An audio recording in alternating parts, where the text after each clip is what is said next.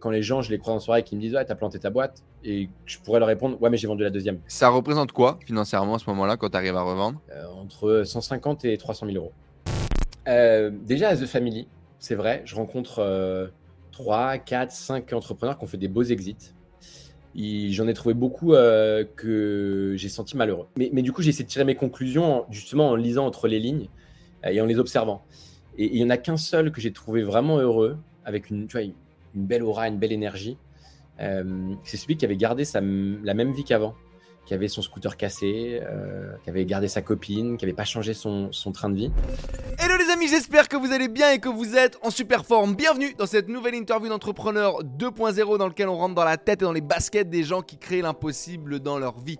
Et quelle vie les amis Aujourd'hui on a la chance de rencontrer Maxime Blondel, dit Blondie sur les réseaux, fondateur bien évidemment d'un startup studio aujourd'hui qui s'appelle The Secret Company qui a déjà réussi à générer des millions d'euros. Mais avant ça... C'est surtout un entrepreneur du web qui s'est fait connaître pour avoir réussi à construire des muses sans vraiment le vouloir et réussi à générer des milliers d'euros de façon passive sur Internet. Il a été connu pour ça, a fait des conférences, il vous a inspiré à créer des muses sans vraiment le vouloir. On le verra également dans cet épisode. On va voir également son expérience en tant que salarié chez The Family, comment ça s'est passé avant de réussir à construire ce startup studio. On a l'impression aujourd'hui qu'il vit une espèce de vie de rêve en réussissant à entreprendre, à créer des projets, à avoir du succès tout en emmenant ses amis avec lui, en vivant dans une coloc parisienne et en kiffant la vie au quotidien. Vous allez pouvoir découvrir les coulisses de tout ça, comment ça se passe et quelles sont les différentes étapes qui lui ont permis d'arriver jusque là où il en est aujourd'hui. Une interview riche en rebondissements dont je suis persuadé que vous allez adorer. Alors comme d'habitude, pensez à nous laisser un énorme like, un commentaire en dessous de cette vidéo, à vous abonner à cette chaîne YouTube ou à ce podcast et à nous laisser 5 étoiles et une review si vous êtes sur les plateformes de podcast. C'est essentiel pour pouvoir permettre de faire découvrir notre travail à un maximum de personnes. On compte sur vous. C'est parti pour cette interview. Hello les amis et bienvenue dans ce nouvel épisode des Entrepreneurs 2.0, l'opportunité pour nous de rentrer dans la tête et dans les baskets des gens qui créent l'impossible dans leur vie. Et quelle vie les amis, aujourd'hui on a la chance d'avoir Maxime avec nous. Salut Maxime. Salut Enzo. Quel plaisir de t'avoir aujourd'hui, de te recevoir. Euh, Maxime, que dire? C'est un petit peu euh, tout et, et rien à la fois. C'est la magnificence à son état brut. De l'extérieur, on a l'impression que c'est le rêve de tous les entrepreneurs. Euh, de l'argent, du kiff, des copains, de la fête en permanence. On s'amuse, on kiffe, on partage le tout sur Instagram. Et en plus, on se voit évoluer. Ça a l'air vraiment incroyable. Il aime partager des secrets euh, sur Internet. Vous savez, le secret, c'est le truc que les gens peuvent dire en public et que finalement très peu de gens euh, comprennent. On va revenir aujourd'hui sur le parcours d'un mec qui va se découvrir étudiant euh, entrepreneur au final, qu'il va commencer à, monter des boîtes, le rêve de créer une startup pour finalement complètement abandonner et créer une muse, réussir à commencer à gagner de l'argent avant de faire un truc qu'il décrira comme sa zone de génie, le truc qu'il a l'impression qu'il doit faire pendant très longtemps parce que ça a l'air vraiment cool. Euh, C'est son startup euh, studio. Mais avant euh, d'être un génie comme ça du web et, de fasciner tout le monde, Max, euh, ou dit Blondie euh, sur Internet aussi, c'était quoi ton rêve de gosse à toi? Moi, je voulais être journaliste à la base. C'est comme ça que je suis un peu rentré dans l'entrepreneuriat parce que je voulais être journaliste. euh, C'est pour ça que j'adore faire des podcasts, Enzo. Merci pour l'invitation. Je voulais être journaliste radio. J'avais trop envie d'avoir, mais même pas journaliste radio, même plus peut-être animateur radio. Tu vois, j'ai- grandi avec 10 foules dans l'oreillette, Ah, sous le- soir, quand t'allais te coucher, euh, Ouais. un peu en caché, en écoutant. Pirate, ouais, bien sûr. Est-ce que En tu écoutais ça sur ton radio réveil? Euh, non, parce que j'avais pas de radio réveil. Je crois qu'à l'époque, je devais avoir un iPod ou un truc comme ça. Ouais, je devais avoir un iPod. Ouais. Euh, bon, je ouais, quelque chose comme ça. Euh, et en fait, j'ai grandi avec ça et je voulais trop faire animateur radio. Je rêvais d'avoir sur ma bande de potes une, une enfin pas une matinale, une, pour le coup une radio libre du soir, une radio pirate. Peut-être que je le ferai un jour. C'est un truc que j'ai dans Tu les sais que tuyaux. c'est. Moi, c'est un- ça, ça m'anime. Ce que tu es en train de me dire là m'anime profondément. Mais franchement, tu feras un, enfin là, vu l'intro que tu as fait, quel animateur. Tu, Mais euh, merci beaucoup. C'est un de mes kiffs. C'est un de mes kiffs. C'est vraiment un amusement pour moi. Je prends vraiment beaucoup de plaisir pour le coup. On en reparlera peut-être après en parlant de zone de génie. Ouais. Euh, et et c'est pour ça que sans prétention aucune, en détente totale, je te disais en introduction en off qu'on va faire la meilleure interview parce que parce que c'est le kiff. Et quand Mais on est dans sa zone, Visiblement, ça, ça marche bien. On en reparlera parce que tu as notamment beaucoup communiqué là-dessus, sur ce, truc, ben justement, trouver sa place et, puis laisser opérer la magie. Et tu as l'air de, faire ça incroyablement bien. Quand est-ce que tu as tué ce rêve de gosse de devenir journaliste? Si tu l'as tué, et si tu ne l'as pas tué, comment est-ce que tu l'as transformé? Comment est-ce que tu l'as fait muter? Je suis persuadé que je finirais animateur radio, que ce soit mon propre podcast avec mes potes, parce qu'on va faire une radio, libre. J'y pense de plus en plus. Mais ce sera peut-être mi-entrepreneuriat, mi-vie En fait, ma, ligne éditoriale sur Instagram, hein, qui, fait, qui fait taf. Donc, mmh. je, pense que je vais le faire un jour. non, mais il s'est tué tout seul, en fait. Je voulais donc un peu animateur radio. Après, je me suis dit, ah, journaliste, c'est chambé. c'est plus sérieux, tu vois, ça faisait plus plaisir à mes parents. et en fait, j'avais, j'étais pas très bon à l'école. J'ai vu que c'était compliqué de devenir journaliste. Il y avait peu de place. Qu'en plus, derrière, ça embauchait pas vraiment. Et quand j'ai commencé à me renseigner, euh, c'était le journaliste web qui était en, plein essor. Donc, euh, rédacteur euh, pour, je sais pas, le Figaro.fr, mmh. Etc. et ça, ça me motivait bien. Je me suis dit qu'il y avait des places à prendre. Et en fait, c'est comme ça que je suis rentré un peu dans le journalisme web, forcément sur Twitter. Sur Twitter, j'ai découvert plein de choses et notamment les entrepreneurs, qui sont un segment des gens qui sont sur, assez actifs sur Twitter. Et en fait, je me suis dit que j'ai commencé à en suivre et je me suis dit que c'était eux que je voulais devenir. Ils avaient l'air cool. Euh, mmh. Ils avaient l'air de faire des choses intéressantes, en même temps de kiffer leur, leur vie, en tout cas ceux que je suivais. Je me suis dit que je voulais faire ça et rapidement, en fait, ouais, j'ai quitté le journaliste web et je me suis dit, OK, je vais monter des projets sur le web. En fait, le, le web, je pense, m'a happé, m'a plus passionné que le journalisme. Hein, le fait de monter des trucs sur Internet. Dans journaliste web, tu as gardé web, quoi. Ouais, tu as gardé web et tu as dit, on va faire des trucs avec ça. Ouais, parce qu'à l'époque, tu vois, le, je, jouais beaucoup aux jeux vidéo, mais je connaissais mmh. pas vraiment Internet en réalité. Et le jour où j'ai découvert YouTube, mais je suis tombé dans la marmite et, et j'en suis plus jamais ressorti. Et sur YouTube, tu peux découvrir tellement de choses. Tellement de choses tu fais partie de cette génération qui a grandi du coup avec YouTube en apprenant de tuto en tuto, de centre d'intérêt en centre d'intérêt, de passion en passion? Ouais, ouais, ouais. J'ai appris à me raser sur euh, YouTube. J'ai appris beaucoup de choses sur YouTube, vraiment beaucoup de choses. C'est beau. Quel, quel enfant t'étais, toi? Pour donner un peu de contexte, t'étais plutôt euh, le mec euh, hyper actif, t'es plutôt le mec timide, t'es plutôt le mec qui, qui, sociabilise beaucoup très tôt, très jeune? Non, plutôt timide, même très timide. Euh, pas trop d'amis. J'avais que des amis filles. C'était assez marrant. J'avais que je, traînais que j'étais le seul garçon. Smart. ouais, mais non, c'était les seuls à qui je m'entendais bien. Les garçons voulaient pas trop me parler. Parce que mmh. bizarre, j'étais un peu maigrelet, j'étais, tu vois, pas très sociable. Mmh. Euh, et du coup, j'étais pas un. Ouais, je, sais pas pourquoi. En fait, il n'y a pas trop de raisons, mais j'étais pas un enfant très heureux. Et j'ai eu un déclic au, euh, à la toute fin du collège, au lycée. Et beaucoup aidé par un, un cousin, un, grand cousin, Victor, que je salue, qui lui était mais un animal social. Il était, tu vois, genre trop drôle, tout le monde l'aimait. Et en fait, il m'a pas mal pris sous son aile et, j'ai beaucoup appris en le regardant, en fait. Tu es devenu le wingman de, Victor, c'est ça? Ouais, vraiment, vraiment. Mais en fait, juste, je l'observais et par mimétisme, tu vois, j'essayais de devenir aussi sociable que lui. En fait, j'ai eu une envie de changement. J'étais trop malheureux et je me dis, il faut que ça bouge. Et je me suis dit, vas-y, je me mets au rugby, donc je me suis musclé, ce qui a un peu aidé parce que, bon, tu vois, quand tu es maigrelet, bah, je sais pas pourquoi, mais socialement, on a un peu peur de toi. Un peu moins de confiance en soi, peut-être aussi. Ouais, hein. aussi, aussi. Donc, je me suis mis au mmh. rugby sur YouTube, mais j'ai appris, mais euh, j'ai appris tellement de trucs différents sur YouTube. J'ai appris à jongler avec des bouteilles, j'ai appris la guitare, j'ai appris euh, un peu l'entrepreneuriat, j'ai appris le web, à comprendre ce qu'était Internet, à, coder un peu, tu vois. Mmh. Euh, et je me suis fait des amis et, et j'ai pris de l'assurance. Et tu vois, à partir de, ouais, partir, je dirais, de, de 16 ans, ma vie a, ma vie a changé. Et alors, moi, c'est comme ça que je moi, c'est comme ça que je l'ai ressenti. Mais tu vois, j'ai recroisé un peu mon premier amour euh, il y a un an de ça, qui, elle, m'a rappelé un truc marrant, qui m'a dit, ouais, quand on sortait ensemble, euh, ouais, tu avais 17 ans. Déjà, apparemment, j'avais des sortes de petits livres euh, que je cachais dans ma chambre, dans lesquels je me notais plein d'idées de projets et des projets d'entreprise. Moi, je m'en souvenais pas du tout. Elle m'a rappelé ça. Et elle m'a dit, non, mais moi, à l'époque, déjà à 17 ans, je savais que tu allais finir entrepreneur. Alors qu'à l'époque, à 17 ans, moi, j'étais toujours un peu dans un délire de journaliste. Et, mais ça veut dire que peut-être qu'à 17 ans, j'avais déjà l'envie de monter des projets. Je ne sais pas si je savais ce qu'était l'entrepreneuriat, mais. Euh, créer des trucs, quoi. Ouais, créer des trucs. Bah, j'ai toujours créé, par contre, ça c'est vrai. Tu vois, j'ai composé de la musique, j'ai beaucoup dessiné, j'ai créé des choses depuis très, très, très jeune. Ça, c'est ma mère me l'a rappelé récemment, ouais. Euh, ça, c'était effectivement une, un fil conducteur depuis tout petit.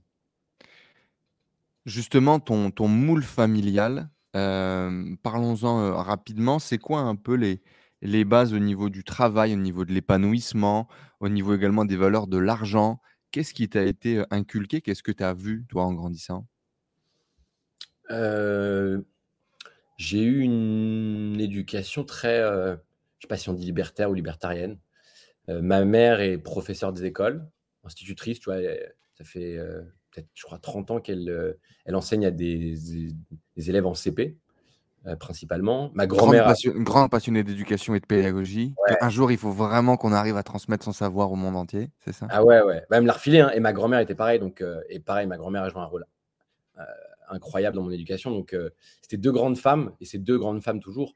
et mon père était, on va dire, commercial dans des sociétés de cosmétiques. Mais on m'a toujours, en fait, laissé faire ce que je voulais. On m'a dit que je pouvais faire ce que je voulais mais je devais euh, pas dépasser certaines bornes. Donc, par exemple, tu ne me donnais pas d'horaire pour rentrer euh, après les soirées, mmh mais je savais qu'il y avait une sorte d'horaire euh, acceptable, tu vois. Et tant que je le respectais, on me laissait libre. Donc, en fait, naturellement, je pense que moi, c'est une éducation, si j'ai des enfants, j'essaierai de leur redonner, c'est pas de règles, mais la liberté est une forme de, de, règle à choyer, à respecter, entre guillemets. J'ai bien aimé ça. Ça, j'ai bien aimé. Je pense que ça m'a beaucoup aidé, beaucoup servi. Et ouais, non, le, travail, en vrai, euh, bah, forcément, j'ai une, mère prof, tu vois. Donc, euh, c'était important que je sache bien lire et écrire, euh, que je sois sérieux, que je fasse pas trop de bêtises, au moins que je sois en présentiel en cours. Après, mais, mes parents ont très vite vu, parce que tu vois, j'ai des frères et sœurs, très vite vu qu'on mmh était très différents. Mon grand frère, tu vois, est vraiment érudit, une tête, il a fait Polytechnique. Moi, j'ai arrêté mes études à Bac plus 2. Et en fait, mmh. on m'a jamais jugé, mis la pression. Je me l'assume peut-être mis plus que les autres, tu vois. J'avais un bac plus de. Mais euh, non, je pense que l'éducation, c'était le goût d'apprendre, mine de rien, le travail. Et euh, Est-ce qu'il y avait cette sensation du travail dur? Est-ce que le travail, c'est dur? Est-ce que le travail, c'est sale? Est-ce qu'il faut galérer? Est-ce qu'il faut. Euh, est-ce qu'il y avait cette valeur-là ou pas du tout? Non, non, pas du tout. Pas du tout. Non, non, pas du tout. On en parlait même. Enfin, on devait être sérieux, en fait. On devait être sérieux mais on on m'a jamais appris que le travail, c'était dur ou sale. Mmh. non. C'était quoi gagner beaucoup d'argent pour le petit Blondie? Ah. Qu'est-ce que tu rêvais C'était quoi le, cap C'était quoi l'environnement dans lequel tu as grandi? Bon, on n'était pas très très riche, mais pas très pauvre non plus. Tu vois, on était classe moyenne, je dirais. avec des moments plus ou moins difficiles, mais mes parents ont divorcé, donc tu vois. Mais tu mmh vois, même quand je vivais en HLM avec ma mère, j'ai le souvenir qu'elle me donnait tous les dimanches 10 francs que je devais gérer moi-même. C'était mon argent de poche. Et tu vois, mmh. pareil, l'éducation monétaire. En fait, j'ai toujours. Euh, tu vois, que parfois, j'ai rencontré des copains qui me disaient Moi, je sais pas gérer mon argent, je suis toujours à découvert. Euh, dès que j'ai de l'argent, je le dépense. Et moi, j'ai toujours fait un peu euh, de l'épargne. Et, ça n'a jamais été très difficile pour moi de gérer mon argent. Mais je pense, grâce à ça, parce que j'ai eu un budget très tôt, j'ai compris ce que c'était une épargne, les flux monétaires, etc.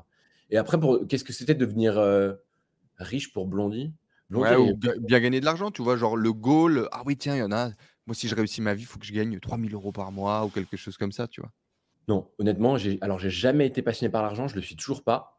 Je trouve juste que c'est un bon indicateur de est-ce que je fais bien mon travail aujourd'hui, donc j'essaie d'être le plus mmh riche possible. Je le suis pas du tout encore assez.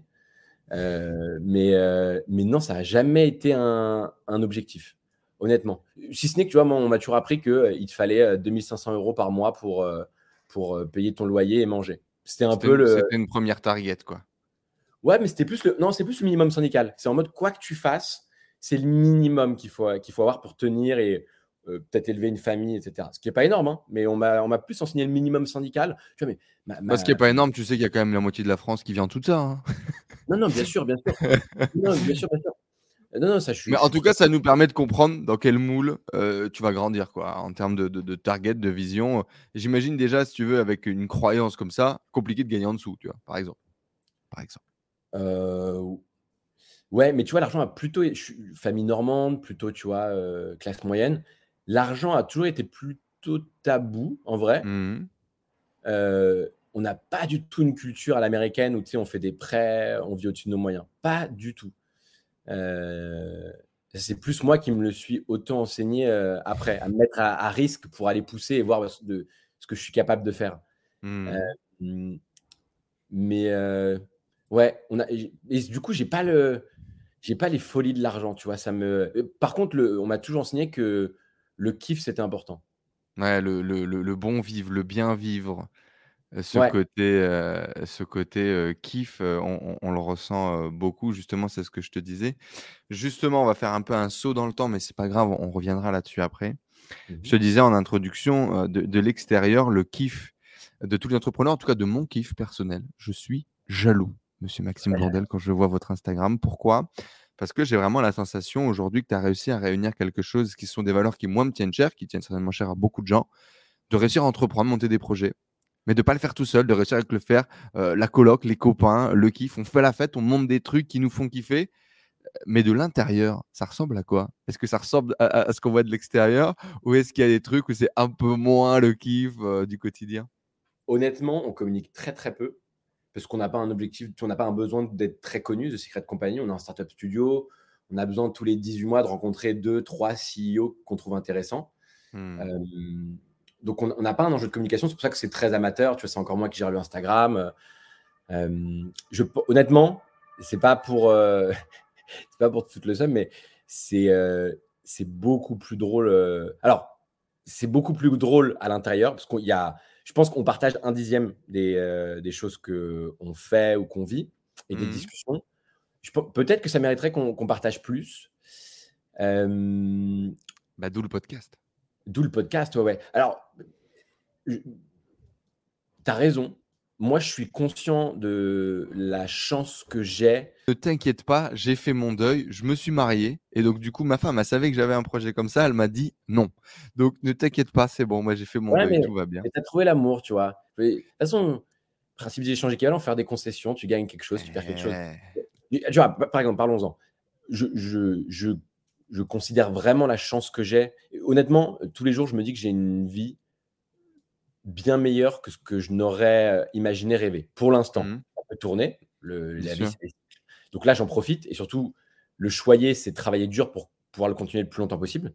Cette vie, effectivement, on est cinq en coloc, euh, au cœur de Paris, avec mes meilleurs potes. Et, du coup, c'est une chance qui doit être choyée. Et du coup, tu dois travailler dur pour, euh, pour essayer de faire durer ça le plus longtemps possible. Parce que c'est un cycle et que ça va forcément tourner. Et surtout, mmh. la, vie, la vie, le temps passe vite et il y a un moment, euh, mes collègues, je vois aussi, tu vois, ils, ils, sont amoureux et leur copine va, ah, je pense, bientôt euh, leur demander que. le startup studio à 5 mecs et bientôt 5 nanas, ça sera plus la même, euh, la même ambiance, ouais. Si, alors ça, ça c'est trop cool. Franchement, il y a tellement de passages dans notre colloque. C'est incroyable. Mais, mais je sais qu'un jour, on ira tous faire nos vies dans nos appartements. Euh, il y en a qui vont se marier, il y en a qui vont avoir des enfants. Ce sera différent. Ce sera différent, mais ce sera cool aussi. Mais, euh, non, on a une chance incroyable. Je pense qu'effectivement, euh, je pense que c'est encore plus fun l'envers du décor que ce qu'on a le temps de montrer. Par contre, of course, il y a des moments très difficiles. Tu vois, il y a des choses mmh. dont on n'a jamais parlé ou qu'on parle, dont on parle peu. Il y a un des membres de l'équipe qui euh, après le deuxième confinement, tu vois, donc fin 2020, qui fait un burn-out et qui part six mois, qui se met au vert et qu'on pensait qu'il allait jamais revenir. Mmh. C'est notre ami, donc tu vois, on, lui a dit, écoute, euh, en fait, même si tu veux, tu reviens et tu dis, je veux être barman et je veux plus être dans la boîte, bah, trop cool. En fait, c'est ton, ton bien-être qui passe en premier. Finalement, il est mmh. revenu, euh, il est revenu dix fois plus fort, dix fois plus heureux, etc. On a créé les conditions aussi pour qui prennent le temps pour lui pour que ça se passe bien. Mmh. Ouais, exactement. Des choses comme ça dont effectivement on monte moins sur Instagram. Il y a des jours où on s'engueule, il y a des jours où vivre à 5, les chaussettes qui traînent, euh, forcément, il y a des, il y a des remarques. Mmh. Mais, dans la globalité, on est conscient qu'on est sur un petit nuage. Et, mais du coup, moi, ce que je me dis toujours, c'est qu'il faut le choyer et du coup, il faut travailler dur pour, euh, pour respecter ça et le faire durer le plus longtemps possible. Parce que un rêve, ça ne dure pas éternellement. C'est intéressant ça, du coup, pour directement partir dans des putains de clichés. Est-ce que il y a ce truc de gratitude chez Blondie? Est-ce que on se lève tous les matins, on prend son petit carnet, puis on écrit cinq points positifs qui sont cool dans la vie? Et est-ce qu'on essaye un peu de, de, choyer ce truc très américain ou très mouvement un peu oriental, dev perso, co Mais finalement, est-ce que toi tu le vis à ta façon, à ta façon aussi? Alors, j'ai pas de petit carnet pour faire ça, mais je le fais. Je sais que je le fais naturellement. Tu vois. Euh, une de mes, je dirais, qualités, c'est d'avoir de la chance de Je, me connais très bien, je crois en tout cas. Hmm. Et tu vois, je sais que ça, je le fais naturellement. Bah, parce que, euh, tu vois, parce que j'étais un enfant triste, parce qu'il m'est arrivé différentes choses où je sais que littéralement, tu peux passer la rue, il y a un bus qui passe et tu n'es plus là. Littéralement, moi, tout, je, je, j'ai, vraiment, je profite de chaque jour. quoi. Même les jours où c'est difficile, où tu as la tête dans le cul, où tu vois, tu n'as que des mauvaises nouvelles. C'est des, franchement, c'est des dodanes sur la route. C'est, facile, en fait. À quel euh, point c'est important, ça, selon toi, pour un entrepreneur? Si, tu n'es pas, pas optimiste, c'est impossible de continuer. C'est trop dur. C'est beaucoup trop dur. Euh, ouais, aussi simple que ça. Est-ce que tu as un tips pratique pour pouvoir ancrer ce truc de. Tu sais, si on était sur un podcast de yoga, on te dirait moment présent, connexion, gratitude, mm, mm, tu vois, prière au soleil. Très bien. Euh, dans ton langage à toi, euh, ça ressemble à quoi? Qu'est-ce qu'on fait pour se focaliser justement sur ce positif? Ce que tu as dit est une évidence juste avant, mais tu sais, comme tout bon secret, tu as l'évidence qui est entendue, qui est compris, qui est ressenti par plein de gens. Et puis il y a ce message qui va être quasiment pas entendu, tu vois, par plein d'autres gens. Comment est-ce qu'on pourrait faire pour ancrer ce truc de vivre cette chance au quotidien et réussir à se connecter à ces trucs-là?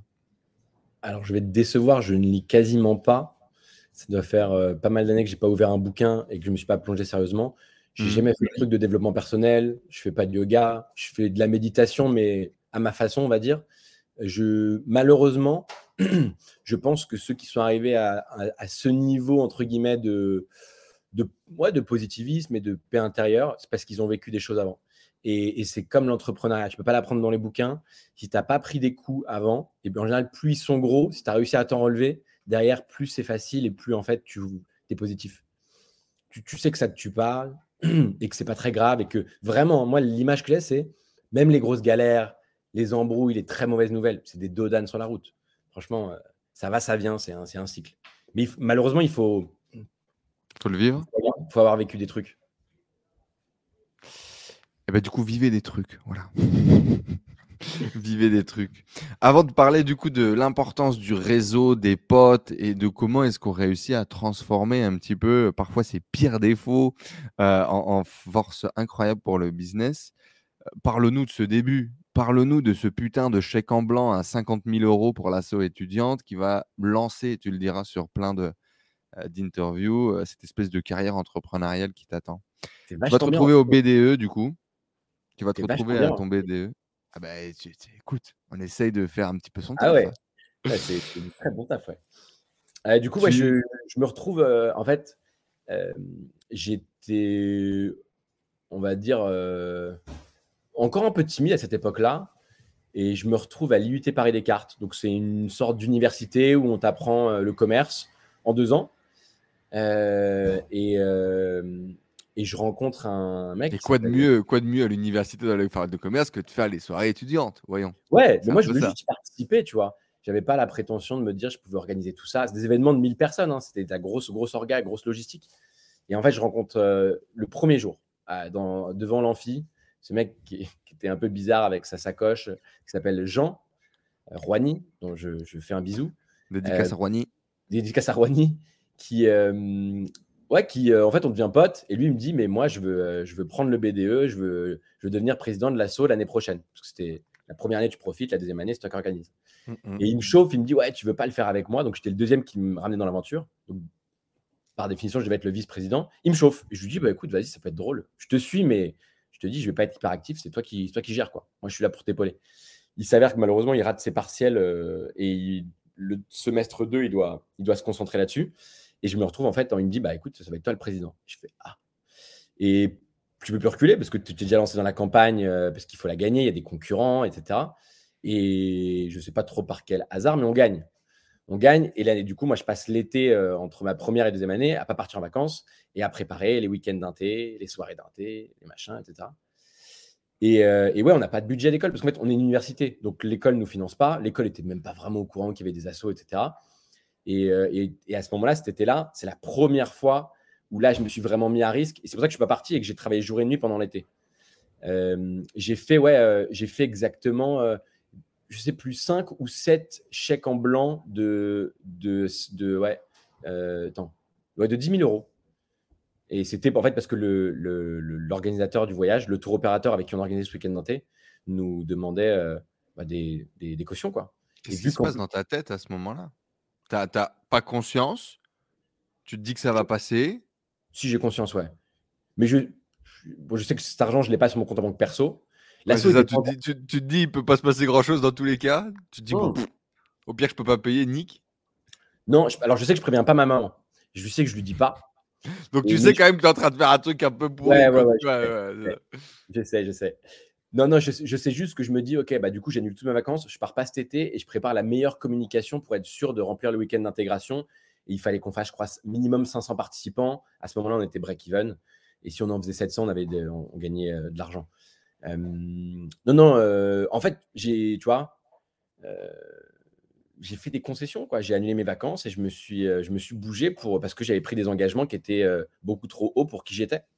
Et j'ai dû un peu me réinventer. J'ai dû sortir ma, de la, fameuse zone de confort. J'ai dû travailler dur. J'ai dû apprendre ce que c'était de remplir un événement. C'était quoi la bonne communication pour un événement? Mais ouais, j'ai pris, un, pris un risque, c'est vrai. Et, et, on est un peu fou, on est un peu génie? Qu'est-ce qui se passe à ce moment-là? Inconscient? La majorité des gens ne, ne, ne, font pas le truc. La majorité des gens font le truc, ne signent pas le chèque en blanc, n'ont pas de fonds, ne créent pas le truc. Tu vois ce que je veux dire? Mmh. bah, J'étais un peu dos au mur. Hein, parce que y a, tu vois, il y a 2000 personnes dans l'école. Ils savent tous que tu as, été élu président du BDE. Moi, je me suis un peu retrouvé là par hasard. J'avais pas vocation à être le leader.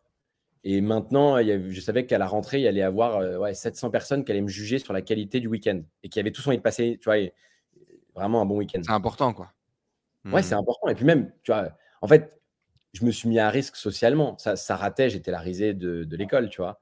Et en fait, quand tu es dos au mur, des ressources, je pense, qui sont, que tu t'imaginais pas. Tu n'as pas le choix, en fait. Et, j'ai un peu toujours fonctionné comme ça. Vu que je suis un gros procrastinateur, je, fais je, je m'engage toujours à faire des choses que je suis pas sûr de savoir faire. Et en général, c'est un très bon moyen d'apprendre très vite. Et ça a été, et ça a été le, tournant. Si on écrivait encore une fois un livre de développement personnel, on dirait que c'est l'univers qui a mis sur ton chemin le fait que Roigny ne passe pas ses partiels pour te mettre sur le devant de la scène, qui t'amène à faire ces chèques en blanc, qui lance ta carrière d'entrepreneur. C'est beau. Mais je, je, crois, je, suis pas sûr de croire au destin, mais je pense que je crois au karma. Pour te, mmh.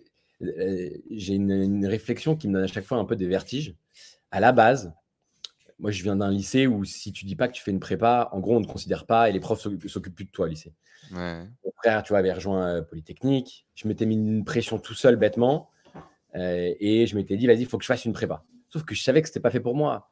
Euh, je commençais à être un animal social. Jamais je me serais enfermé deux ans. En plus, j'étais nul en maths. Enfin, voilà. Je, je, savais que j'allais faire six mois en prépa et que j'allais arrêter. Mais je m'étais inscrit à toutes les prépas de France, je, faisais les portes ouvertes, etc. D'accord. Tu es conscient, mais tu fais quand même la démarche, quoi. Ouais, ouais, ouais. Et, et l'énorme chance que j'ai eue, pareil, mes coups du destin. Mon lycée nous oblige à nous rendre à un amphithéâtre d'orientation, d'aide à l'orientation. On arrive dans l'amphithéâtre, hop, 500 personnes, on regarde des camemberts, etc. Et la dame qui présentait présente un camembert où elle dit ouais, il y a, euh, je crois, un quart qui vont en université, un quart qui vont en prépa, un quart qui vont en école de commerce. Elle dit ça. Et elle ne présente pas le dernier quart. Je comprends pas. Je dis, c'est trop bizarre. Il y a un trou, frère. Elle l'élude, il y a un trou. Il y a un truc qu'elle ne veut pas dire. Et je vois sur le camembert, il y a marqué IUT BTS. Et je ne sais pas ce que c'était.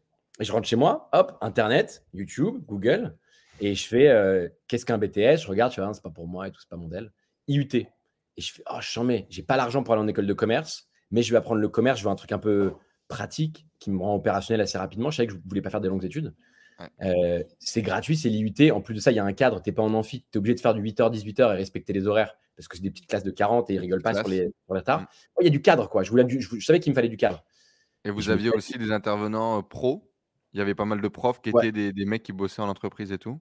La, Ouais, ouais, plus, de la moitié, ouais. Non, c'était vraiment une école, honnêtement une école incroyable. Je suis passé par là aussi. Euh, j'ai fini mon, parcours en commerce à l'IUT aussi. Ah ouais, ok. Et bah, je sais pas ton IUT, mais moi, ce qui me plaisait encore plus, c'est que c'était une école qui n'était pas créée en silo. C'est-à-dire, on avait six étages, il y avait 2000 personnes, et tu avais l'étage commercial, l'étage data, l'étage social, l'étage compta et l'étage journalisme. Et, moi, ça me faisait kiffer de me dire que j'allais me faire des copains qui n'avaient pas le même métier que moi ou qui apprenaient pas les mêmes mmh. choses. Donc ça, c'était incroyable. Et il s'avère qu'en fait, ça, on est à deux semaines de l'ouverture. À l'époque, c'était, bon, ça s'appelait APB, maintenant ça s'appelle euh, Parcoursup, logiciel de l'État pour euh, faire tes, tes, tes vœux. Le post-bac, quoi. Ouais, et un jour, je convoque ma mère et je lui dis euh, écoute, en fait, je sais, on a visité toutes les prépas de France, mais je vais pas le faire parce que je le sens pas que je vais me, je vais me manger les dents. Mais par contre, j'ai découvert ce qu'est un UT. Je l'avais fait. Elle, elle m'a rappelé ça la dernière fois. Je me rappelais Un pas. fait un petit dossier que j'avais imprimé avec Mhm. lui expliquer qu'est-ce qu'était un UT et pourquoi c'était une très bonne décision? Donc, déjà, tu vois, j'étais dans, dans une démarche de, de convaincre. Euh, Mhm. Et en fait, j'ai tout, tout enlevé et, euh, et j'ai enlevé tous mes vœux et j'ai mis que l'IUT Paris Descartes. J'ai fait un all-in. Euh, C'était celui que je voulais. Et tu vois, je l'ai eu. Je l'ai eu au deuxième tour. D'ailleurs, pas au premier, j'ai eu un peu chaud. Mais la- si tu regardes ça et qu'après, tu vois, je rencontre. Ran- Roigny rate ses partiels. Je finis au BDE. On va le raconter après, mais je finis par euh, planter une boîte avec des gens que j'ai rencontrés à l'UT. Puis après, je monte cette, cette muse, cette plateforme de mise en relation dans l'événementiel parce que j'avais bossé dans l'événementiel suite au BDE. Et maintenant, Exact. tu vois, deux de, deux de, mes, euh, de mes associés, euh, je les ai rencontrés à l'UT. Et tu te dis, mais en fait, on fait genre qu'on est en contrôle, on fait genre qu'on prend des décisions, mais on contrôle rien. On contrôle Ça donne rien. le vertige, ça. C'est excitant, ça fait peur à la fois et, c'est peut-être, allez, la beauté de la vie. Allons-y, on, y va.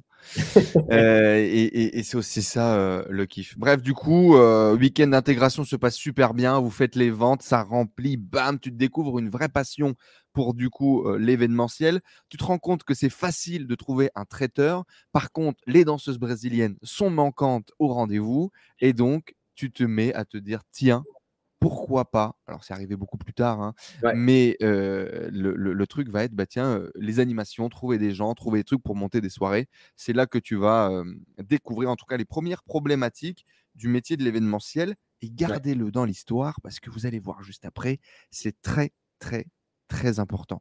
Mais avant ça, avant ça, il y a un moment qui est important. C'est celui, il va falloir confronter, confronter les darons pour leur dire que bah tu sais quoi, l'école, c'est pas pour moi. Comment est-ce qu'on se prépare à ça J'ai vécu ce moment, il a été particulier pour moi. Du coup, je suis impatient de savoir comment est-ce que toi tu te prépares mentalement avant d'y aller? Déjà, quand est-ce que tu comprends que l'école c'est plus pour toi? Et combien de temps Quel est le laps de temps qui est entre les deux avant de confronter les parents? C'est quoi la stratégie pour leur dire et leur expliquer? Je pense que je l'ai compris la deuxième année d'IUT où en fait, je faisais que travailler sur le bureau des étudiants Ouais. et je ne faisais plus rien. Et heureusement que j'avais ma meilleure amie Marion qui, elle, euh, était en cours, faisait des fiches et me les donnait la veille des partiels pour que euh, Ouais. je passe mes partiels.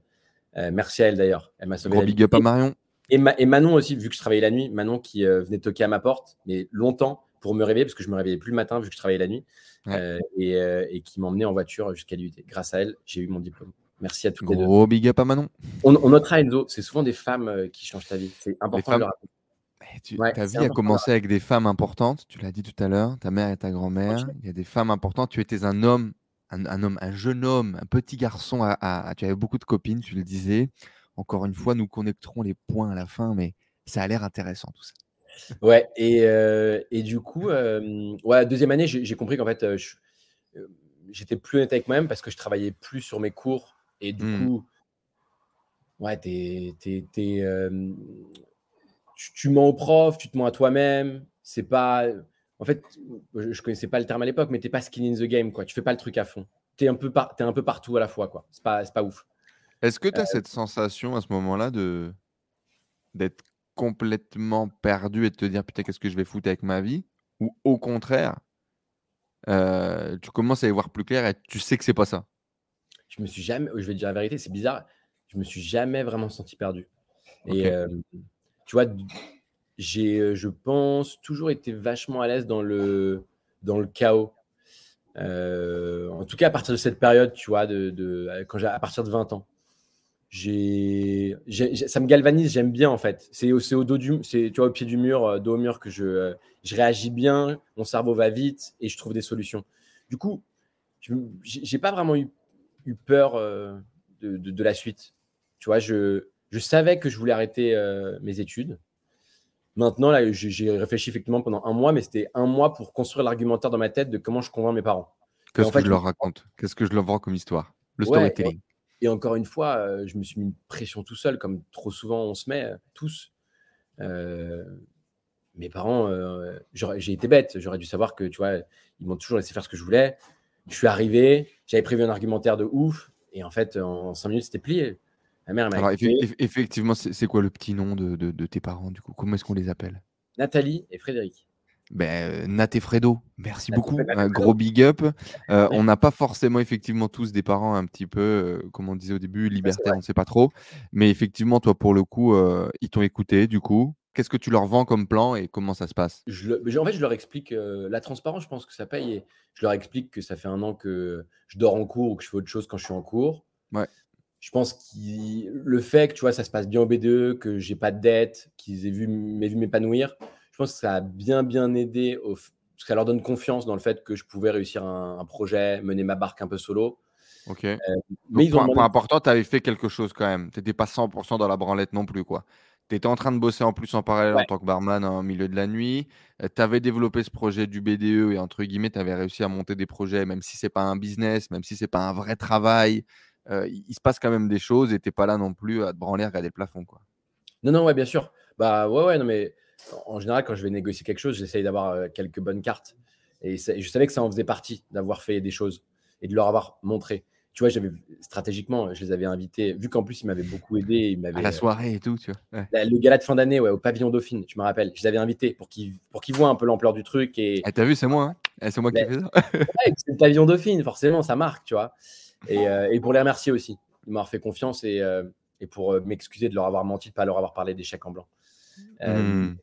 Mais non, mais en fait, ils, ils, ont demandé une contrepartie. Euh, c'était de me dire écoute, euh, bah, ok, à la place d'un master, tu vas entreprendre pendant deux ans. Nous, on est prêt à t'héberger, te nourrir, te blanchir pendant deux ans. Hmm. Mais c'est deux ans. Ils m'ont donné cette deadline. Ils m'ont dit voilà, c'est deux ans. dans deux ans, on te met à la porte de la maison. Et euh, ce qui est un luxe énorme. En deux ans, il y a plein de choses à faire. Grave. Mais bon, c'était. Et c'est bien, ils m'ont mis une deadline. C'est cool.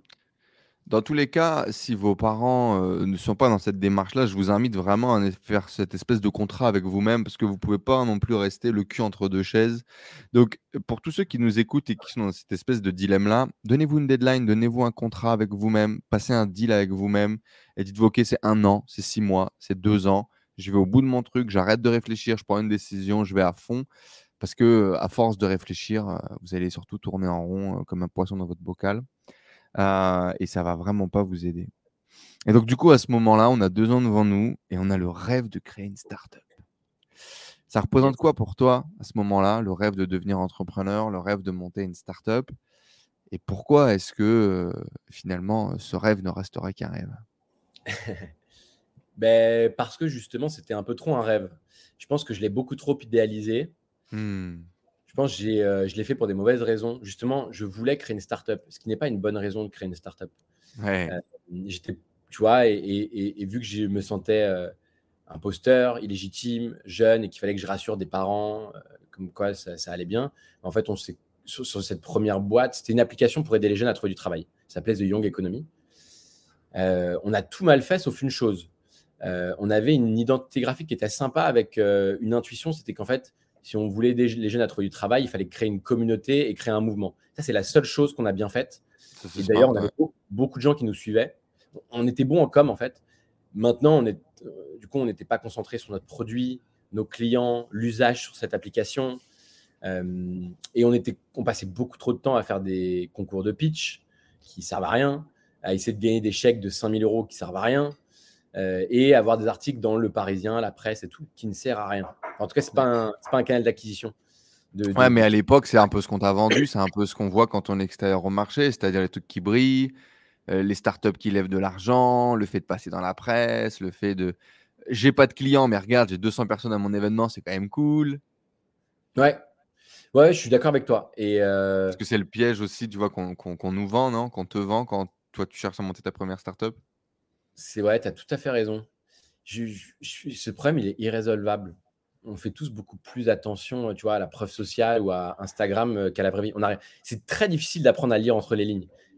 Mais je pense qu'il faut l'apprendre pareil euh, sur le terrain, dans le dur. Hein. Tu te prends, euh, une claque et la deuxième boîte, tu vois, la deuxième boîte. au bout de 12 mois, on a arrêté celle-ci parce que ça menait à rien en fait. Euh, la deuxième, c'était très pragmatique. hein. J'étais seul dans ma chambre, je communiquais plus. De toute façon, tout le monde me voyait comme le loser qui a planté une boîte, mais je communiquais plus pendant un an. Euh, par contre, je faisais du chiffre d'affaires. J'avais un produit qui fonctionnait, qui rendait des clients heureux. Et j'allais Ouais. en. je- Quand je sortais en soirée, on me parlait que de la boîte que j'avais plantée, tu vois. Mais vas-y, j'ai pris ma perte à ce moment-là. Je me suis dit, j'ai de toute façon deux ans à tirer où je vais être le loser de service. That's life. Tu le vis comme ça? Ouais. Est-ce que déjà, je- toi, dans le miroir, tu, tu te vois comme ça? Comment est-ce que tu vis cette période où tu Mais décides d'arrêter? Pas longtemps, un mois. Un mois où je suis dans le dur et je me dis, putain, là, c'est chaud. Merde, c'est mon chaud. rêve. Ouais, j'ai fait de la merde en fait. Mais, euh, mais, euh, mais ça Tu dure prends pas longtemps. responsabilité à ce moment-là ou, ou- ou c'est les associés, c'est la structure, c'est le truc? Est-ce que tu te perds un peu dans, dans une victimisation ou très vite tu arrives à ressortir du truc en mode euh, Ok, c'est moi qui ai merdé, je vais trouver une solution, je sors de là le plus rapidement possible Combien Comment tu vis cette phase-là? Euh, J'essaie de me souvenir. Euh, Non, mais en fait, moi, de façon générale, dans la vie, je switch assez vite. Euh, que ce soit, tu vois, l'histoire amoureuse, l'histoire entrepreneuriale, je reste assez peu longtemps sur ma perte. Je l'analyse et après, je vais très vite à autre chose. Et, et là, c'était ça, en fait. Je devais, je me suis dit, la seule façon de gagner et de changer cette image de loser et moi pouvoir vivre euh, de ma passion, tu vois, entreprendre, monter des projets, c'était être libre financièrement. Il fallait que je réussisse un projet à moi qui me rende libre financièrement.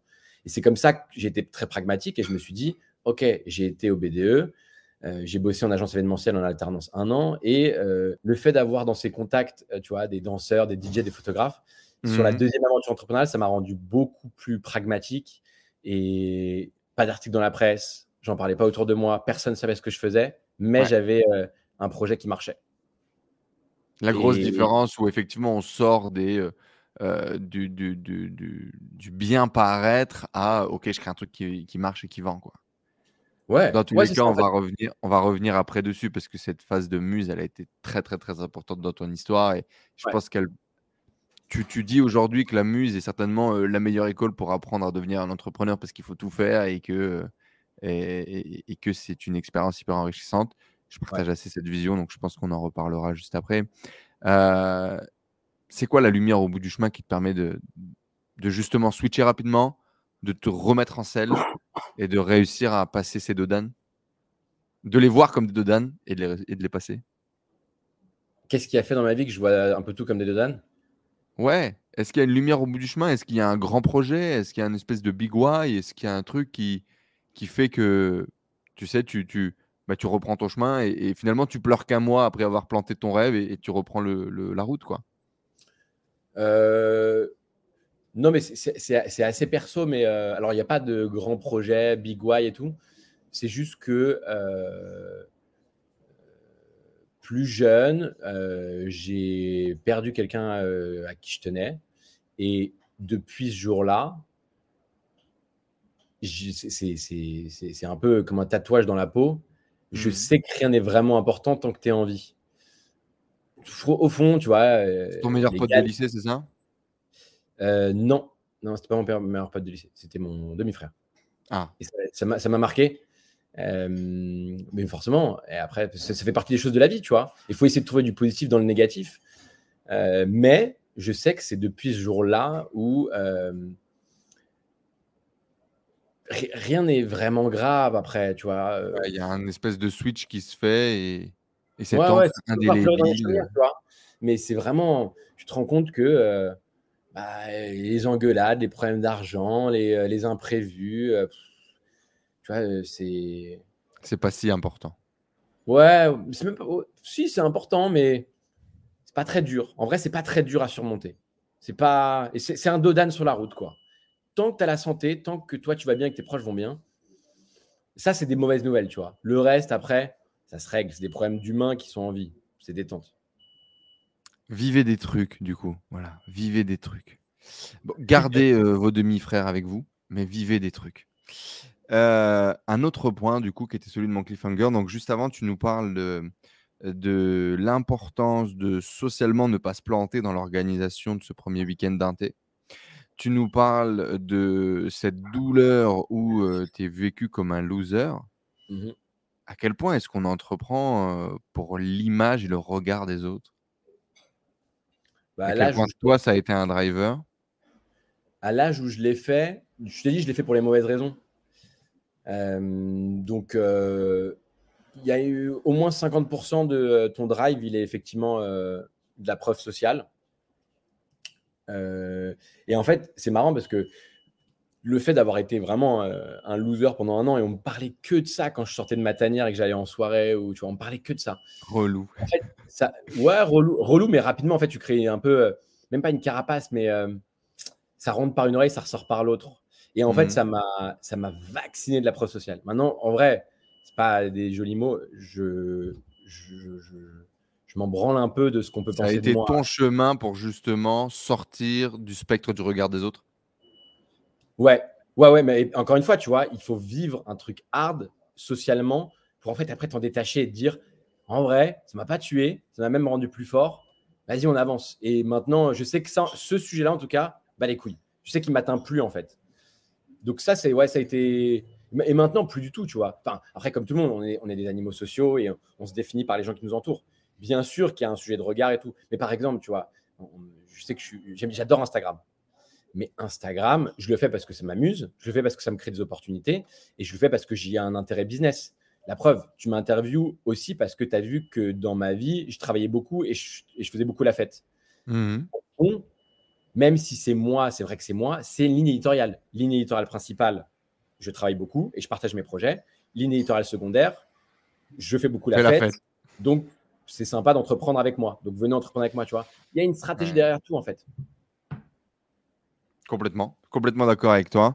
Euh, et, je trouve que ça fait du sens. À quel point tu penses que les gens euh, doivent euh, faire ce combat du regard des autres pour pouvoir entreprendre plus librement, pour pouvoir éviter de faire ces erreurs que 90% des gens font?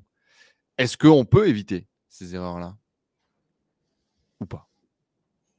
Mmh, mmh, mmh, J'ai tellement l'impression que les gens qui arrivent à s'en battre les couilles arrivent à créer des trucs tellement mieux. Ouais, c'est vrai. Ça, t'as raison. Ça, t'as raison. Euh, mais tous ceux que j'ai rencontrés qui maintenant euh, s'en battent les couilles du regard des autres. Euh, ils se sont fait crucifier. Ouais, ils se sont fait crucifier au moins une, une ou deux fois et de façon hard. Euh, pour avoir, ouais, vraiment, euh, là, je, je, refais le, le, film dans ma tête et tous ceux que j'ai rencontrés et qui sont comme ça ont vécu un moment, un truc hard. Tu, hmm. dois être tu dois te vacciner un moment euh, à ce sujet-là. Et bien évidemment, ceci n'est pas une publicité pour le Covid-19. ça me va, eh, ça me va, ça me va, ça me va. Et, et, et je suis encore le premier élève contributeur de ce message. j'ai été perverti par ma propre chaîne YouTube. Ça m'a éloigné de mes envies, de mes projets, de mes trucs. On peut tellement se branler tout seul dans sa chambre sur le, ce que les gens peuvent penser de, ce qu'on est, de ce qu'on fait. Et plus vous êtes de distance, plus vous mettez de la distance avec tout ça, plus vous êtes bah, finalement vous-même. Et ça n'empêche pas la stratégie de communication sur Instagram de faire la fête et de monter des business, mais de ne pas se pervertir sur le chemin, je pense que c'est important. Du coup, derrière, effectivement, on va sortir de, de, de, de, cette startup, de ce test, pour bah, développer une plateforme événementielle et justement revenir sur ces premiers amours qu'on a découverts au BDE, où on va tout simplement créer un site de niche où on va eh bien, proposer des animations. C'était la, première, la première marketplace, c'est les animations. Ouais. Euh, un truc en, no-code, un site sur Wix un peu dégueulasse, euh, sur lequel tout simplement euh, on va réceptionner les demandes et puis essayer de lister des, des prestats. ça va durer quelques semaines et puis on va le mettre de côté parce que finalement c'est pas ça. Ouais, ouais. Et on va y revenir et on va y revenir quelques temps plus tard en ayant trouvé une espèce de pépite, une gold mine qui va changer ta vie. Ouais, c'est vrai, c'est vrai. Euh, pareil, tu es bien informé. Euh, en général, je simplifie l'histoire et, je, je, parce qu'il est compliqué à comprendre. J'ai, à la sortie du BDE, je crée ce site animationvêtements.com Et moi, je le voyais comme euh, une agence d'animation événementielle. Donc, j'avais listé plein d'animations événementielles, donc je savais que je pouvais trouver les prestataires. C'est bien ce qui me semblait. Tout à l'heure, tu sais, j'ai démarré avec les, avec les danseuses brésiliennes et tout, et je me suis dit, mais non, mais c'est bien plus tard. Il y a eu plein de choses entre deux. Mais non, c'est à ce moment-là qu'il y a la création de la plateforme qu'on va laisser dormir. Ouais, parce qu'en fait, mais cibler le seul agent économique que je connaissais, c'était les, les associations étudiantes qui sont des très mauvais clients, qui changent d'avis tout le temps. Imagine, les mecs te font des chèques en blanc. ah oui, voilà, exactement. Euh, et, moi, je voulais faire une agence d'animation événementielle. Sauf que j'étais un mauvais commercial, je connaissais pas tous les prix, tous les produits, enfin toutes les animations événementielles étaient tellement différentes, leurs caractéristiques, leurs prix, ça changeait, machin. Bref, c'était une galère. J'ai fait ça pendant deux mois et c'était une galère euh, commerciale au téléphone. Je m'en sortais pas, je gagnais pas d'argent, donc je l'ai abandonné.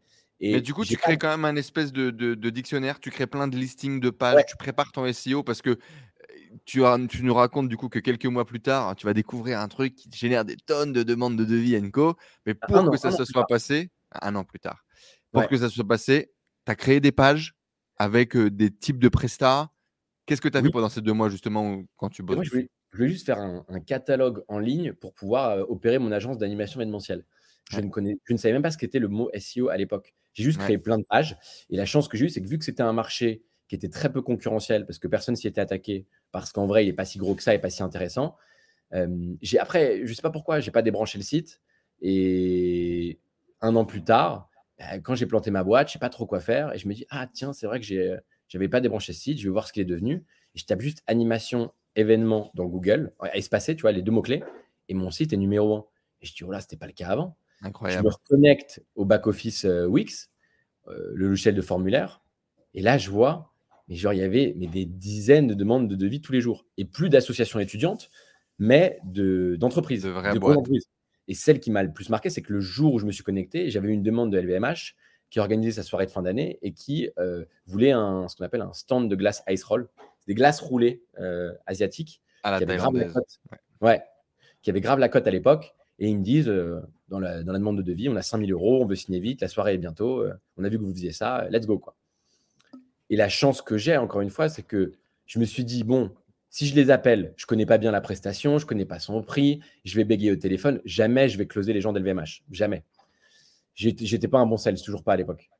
Euh, et je mange avec un ami le soir même, un ami de l'événementiel d'ailleurs, et qui me dit, mais euh, je raconte ça, et qui me dit, mais Max, euh, t'es con, depuis le temps que tu nous bassines avec Airbnb, Twitter, les startups, fais de la mise en relation, comme Uber, comme Airbnb. Tu appelles ton prestataire de glace ice roll, tu leur donnes le contact d'LVMH et tu leur dis je vous le donne le contact seulement si euh, vous me rétrocommissionnez 15% du CA de la prestation. Et, ça peut paraître trop bizarre, mais j'y avais pas pensé. Et j'ai fait ça. Je crois que dix jours après, je reçois un virement. Bah, du coup, c'était 15% euh, de 5000 euros, tu vois. Donc, euh, un, beau chèque de 700 balles. J'avais fait, j'avais transféré un mail. Et là, je me suis dit, waouh, il y a eu un switch qui se perd dans ma tête. That's it. Ouais, effort quasi nul. J'ai pris 700 euros bah, vas-y, ce site, je vais passer euh, six mois à le faire passer d'un site d'agence catalogue à une vraie plateforme mise en relation. Et derrière, euh, tu vois, j'ai compris qu'aussi il y avait d'autres verticales, la location de salles, les traiteurs, les food trucks. Et j'ai créé quatre autres sites, euh, enfin trois autres sites une salle à paris.com, traiteurparisien.com et millienfoodtruck.com. Créer une muse sans vouloir vraiment créer une muse, Aujourd'hui, c'est un rêve de, beaucoup de gens. Donc, la muse, c'est effectivement cette activité, ce business qui va tourner en 100% passif euh, et qui va t'apporter euh, de quoi vivre. Donc, oh, c'est 2500 fameux euros dont on parlait tout à l'heure pour payer ton loyer, pour payer ta bouffe, afin de pouvoir passer du temps à faire ce que tu veux. Euh, créer une muse sans vouloir créer une muse, ça t'est un peu tombé dessus du coup. Qu'est-ce qui va se passer du coup dans ce développement-là? Qu'est-ce que tu vas faire pour professionnaliser entre guillemets ce business, pour faire que ce business se développe et grandit? C'était quoi les grandes étapes? Déjà, j'ai euh, euh, j'ai fait un plan d'action qui n'était pas, pas mauvais. Je savais qu'il me restait un an avant que mes parents me mettent euh, à la porte et je me suis dit, OK, pendant trois mois, je vais refaire tout le site. Déjà, j'ai compris que c'était le Google SEO, euh, mon canal d'acquisition, parce que j'ai, du coup, je me suis dit, attends, comment on fait remonter un site dans Google? Moi, je n'ai pas fait exprès, mais il y a forcément des techniques. Donc là, je me suis formé et j'ai créé plein de pages et j'ai optimisé, etc. Ça, c'était pendant trois mois. Et c'était faire passer un, site qui était un catalogue en ligne pour une agence événementielle à une vraie plateforme mise en relation. Ça ressemble plus à Airbnb. Ça, ça m'a pris trois mois. Ensuite, trois mois où je me dis, j'ai pas assez de prestations, j'ai quand même un enjeu de volume de prestations, il fallait que j'ai le plus gros catalogue du marché. Bah oui, et, surtout pour le SEO aussi, quoi. Exactement. Et je me dis, OK, pendant trois mois, je fais du phoning. donc, je trouve tous les prestataires d'animation événementielle sur Internet, je les appelle tous et je leur fais des propositions. Bosse avec moi, la rétrocommission, c'est tel pourcentage. Donc, bourrin, trois mois de création de fiches produits et d'optimisation Google SEO, trois mois de phoning commercial. et, là, à ce moment-là, tu vois, au bout, des, au bout des six mois, je commençais à gagner ouais, 2000 euros par mois.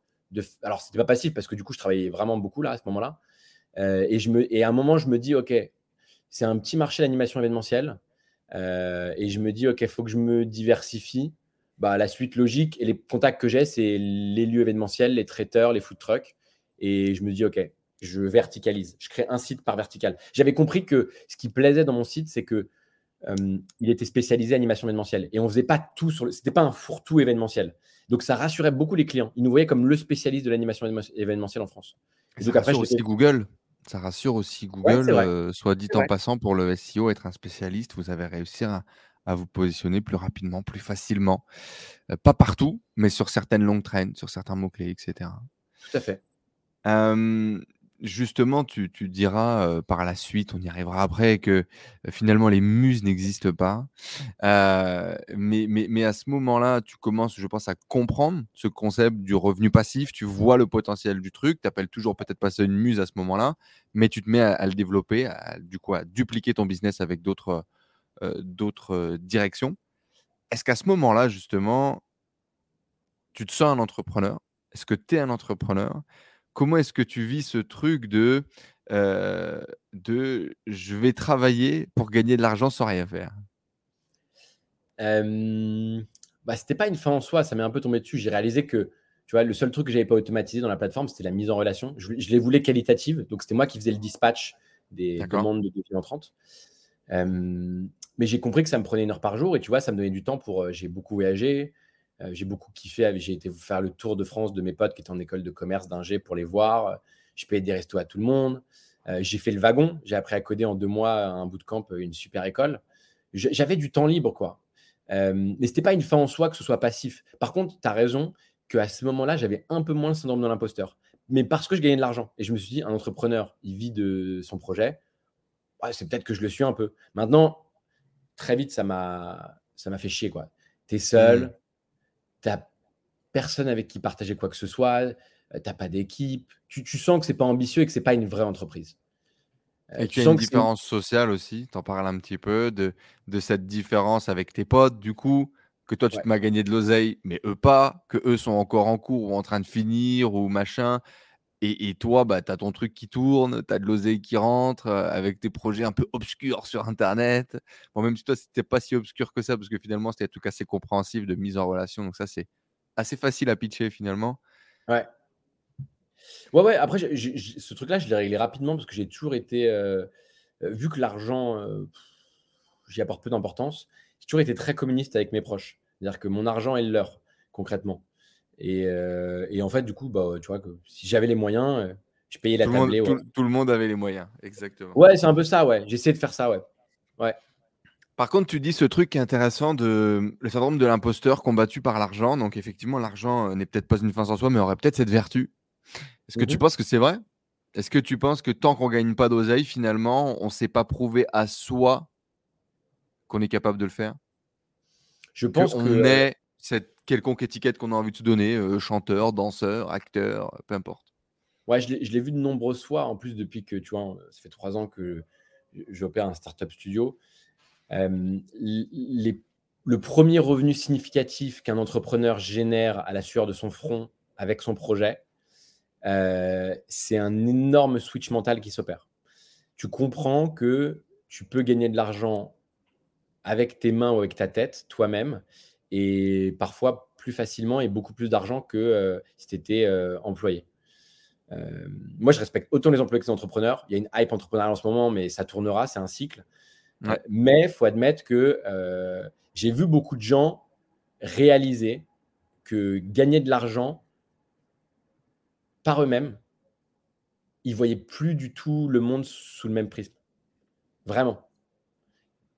Et, et je pense que du coup, c'est un, pour certains, ça leur enlève un peu le syndrome de l'imposteur. et ouais, ouais, ouais, ouais, je pense au fond que c'est ça, aussi simplement que ça. Mais en fait, c'est une bonne boussole, c'est un bon indicateur quoi, de est-ce que tu fais bien ton travail ou pas, tout simplement. En vrai. Et, puis effectivement, ça peut changer le prisme de plein de choses, de, la valeur travail, de la valeur argent, de la valeur relation aussi, de l'importance sociale qu'on donne à l'argent. Il y a pas mal de choses qui peuvent changer à partir du moment où on gagne son propre pain. donc du coup, et je pense que ça sera une phrase qui va revenir dans tout le podcast, c'est faites des trucs.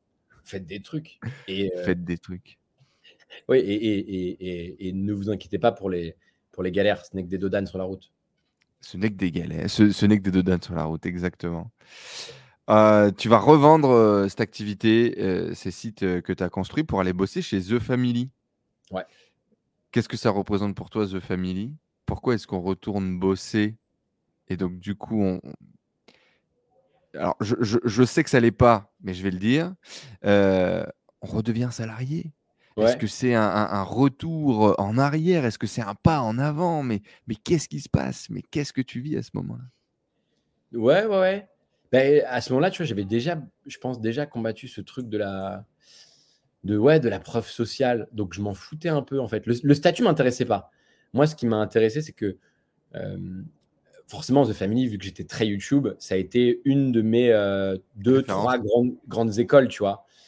forcément. Et quand je rentre en relation avec eux, c'est via un programme qu'ils lancent où ils sélectionnent 15 jeunes de moins de 23 ans pour les former à, l'entrepreneuriat tous les samedis pendant trois mois. Euh, ah, tu rentres dans Coup d'État 1 Ouais, euh, maintenant ça, enfin, ça s'est appelé Reverse. Après, ça a changé de nom. Mais oui, c'était ça. C'était ça, exactement. Je rentre là-dedans. Je postule parce que euh, en fait, je m'ennuie, j'ai rien à faire et j'ai envie de rencontrer des gens et j'ai envie d'apprendre.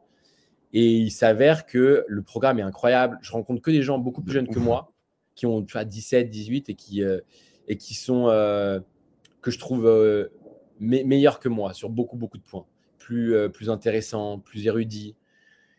Donc j'apprends, j'apprends et je prends du kiff. Et moi, j'essaie de jouer mon rôle qui est plus celui de l'animateur de colo. J'essaie d'amuser la galerie.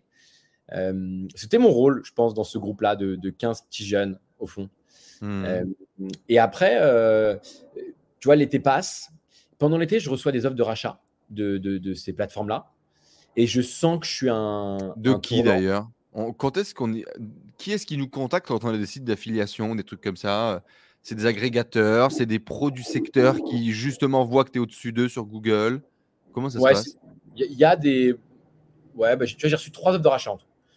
Donc, il y avait un concurrent, un prestataire euh, avec qui je travaillais et un autre qui était aussi un prestataire avec qui je travaillais un prestataire événementiel. Tu vois, mm. une entreprise événementielle qui avait envie de se digitaliser et qui comprenait que moi, je devenais un apporteur d'affaires qui représentait un tiers de son chiffre d'affaires. Donc, ça commençait à être important. Et finalement, euh, bah, je fais monter un peu les enchères comme ça, tu vois, avec les trois comme ça en poker face. Et c'est un, des, euh, un de mes prestataires euh, partenaires phares qui me rachète. En gros. Est-ce qu'à ce moment-là, quand tu as des, propositions de rachat, tu te dis, tiens, j'ai créé un vrai business. Est-ce que justement, tu n'as pas envie de te dire, bah, tiens, c'est précieux, je vais le garder? Non, ça, ça, m'embêtait. C'était devenu un peu un boulet au pied. J'avais même plus envie de faire les une heure de dispatch par soir, tu vois. D'accord. Donc j'ai senti, c'était un signal que c'était un boulet au pied. Et, et du coup, non, non. Et je me dis que surtout, c'est c'est le milestone qui va me permettre, quand les gens, je les crois en soirée, qui me disent Ouais, t'as planté ta boîte, et je pourrais leur répondre Ouais, mais j'ai vendu la deuxième. Mais t'es pas au courant, mais je peux te raconter. C'est quand même un peu important, ouais, c'est beau. Ouais, bien sûr. Le, ouais, le, le besoin de revanche. Ouais, le besoin de revanche, un peu, c'est vrai, toujours, c'est vrai. Hmm. C'est beau. Et, euh, ça représente quoi financièrement à ce moment-là quand tu arrives à revendre? Est-ce que ça représente un an de salaire, deux ans de salaire? Est-ce que ça représente le plus gros chèque que tu as jamais imaginé? Est-ce que tu es là en train de te dire ça y est, la Lambo arrive dans le garage? C'est quoi le. Alors, déjà, je vends que deux sites sur les quatre. Euh, et tu vois, ouais, euh, allez, je ne peux pas donner le chiffre, mais entre 150 et 300 000 euros. C'est beau. Ouais, j'avais 21 ans, mec. Et, et, à ce moment-là, du coup, en fait, on est au retour de l'été. Moi, je sais pas trop quoi faire et je me dis, ma copine de l'époque, je me rappelle, je lui dis, écoute, jeu famille, j'ai kiffé. Euh, j'ai appris de ouf en trois mois alors que c'était que les samedis. je vais aller les voir, je vais leur dire que j'ai pas besoin d'argent, mais que je suis prêt à bosser pour eux gratuit, mais parce que je vais apprendre. Et ça, je vais être franc avec eux, je vais leur dire c'est pour un an, un an et demi, tu vois. Et qu'après, je, je réentreprendrai, mais d'un tout autre niveau avec une équipe et là, une startup, tu vois, pas une muse. Mmh. Euh, et en fait, forcément, on procrastine tous un peu. Je rallonge un peu mon été. Quand je rentre, j'ai deux, trois des trucs administratifs à régler. Et, euh, et Oussama, pour le coup, m'appelle euh, et me dit, enfin, m'envoie un texto et me dit, ouais, euh, passe, passe au bureau, on se fait un café. Je ne savais pas trop pourquoi en vrai. Et donc j'y vais et il me propose de les rejoindre pour m'occuper justement des étudiants entrepreneurs, tu vois. Concrètement, c'était ça. Et, et je dis, Finalement, l'animateur de colo. Parfait. Ouais, vraiment ça. Ouais, mais je pense que ouais, ouais, ouais, complètement, complètement. Tu mets le doigt dessus. Ou- Oussama, Oussama, tu dois lui plaire. Pourquoi? Parce que tu as fait des trucs, parce que tu as essayé dans le modèle traditionnel, tu t'es planté, tu as relevé un truc qui a fait de l'argent, tu as réussi à vendre. Du coup, c'est un peu aussi une belle, euh, un un bel étendard, non? Je, je pense que c'est de la chance. Je pense qu'ils ont juste vu que j'étais l'animateur de colo naturel de ce petit groupe de 15 euh, étudiants. Et ils se sont dit, OK, Blondie, euh, il a une bonne fibre avec les étudiants, il comprend. Puisqu'il a été au BDE, il comprend ce que c'est les assos étudiantes. Enfin, je pense qu'aussi simplement que ça, ils se sont dit, on a besoin de recruter sur ce poste-là. Qui on pense? Blondie? Ah ouais, vas-y, j'en mets, on l'appelle. Aussi bête et méchant que ça. Ouais. Je, je- ouais, aussi bête et méchant que ça. Vraiment. Et Cool. j'ai fait ça. Et tu vois, donc à ce moment, la, la vente, tu vois, entre les, les audits, la due diligence, les avocats, ça prend, Ouais. euh, ça prend six mois. Est-ce que là, tu as ce- peur d'ailleurs ce process-là? Parce que du jour au lendemain où tu es en slip dans ta chambre en train de monter ton petit truc et t'amuses, à Mhm. devoir discuter avec un avocat, commencer à dealer pour la revente, à qui tu poses des questions? À qui est-ce que tu va- valides? Putain, est-ce que ça vaut vraiment ça? La valorisation? Est-ce que tu poses la question à YouTube? Euh, Tu vois comment ça se passe? Ouais, bah, je regarde un peu sur Internet, mais tu n'as pas trop de réponses sur ces sujets-là. Assez peu, c'est assez secret. Non, euh, bah, je Aujourd'hui, vous pouvez d'ailleurs appeler Dot Market. N'hésitez pas, notre partenaire que l'on adore. Oui, c'est vrai. C'est vrai. Très bon site Dotmarket, j'aime beaucoup. Euh, Non, mais en fait, vu que je démarre à- en tant qu'employé à The Family, euh, bah, il y a des avocats autour de moi, il y a des entrepreneurs, il y a des. Ouais, L'avantage du d'autres- réseau. ouais. Ouais, j'ai- j'y viens. Alors, j'étais timide, je voulais pas les embêter avec ça parce que à ce moment-là, tu vois, moi j'avais une mission, il fallait Ouais. que je la remplisse avant de demander en échange. Euh, mais quand même, je, je- je- je prends des conseils à droite à gauche. Et en fait, la valo, c'est très simple. hein. Moi, je me dis quel est le prix que je vais en tirer, combien je trouve que ça coûte? Offre et demande est aussi simple que ça. Après, tu négocies. hein. Et, et c'est vrai que ça fait peur ces trucs d'avocat, du diligence, audit et tout. Mais comme beaucoup de choses, je pense, dans la vie et encore plus en entrepreneuriat, quand tu sais pas, tu apprends en marchant et tu vas en poker face. Tu fais genre que tu es à l'aise. Moi, je me suis retrouvé dans des cabinets d'avocats. C'est pas, c'est pas un gros montant là dont on parle. C'est un, beau montant, mais c'est pas, tu vois, quand on parle d'exit de start-up, on parle de millions d'euros. Hmm. Bon, là, je possédais 100% de la structure. Donc, c'était un beau chèque pour moi. Mais euh, je me retrouve dans des cabinets d'avocats qui sont magnifiques, avec une armée d'avocats, avec un racheteur. Je suis en poker face. Je fais genre, bien sûr. Mais bon, Fake it. ouais, un peu. faut être acteur un peu dans certains moments. C'est important.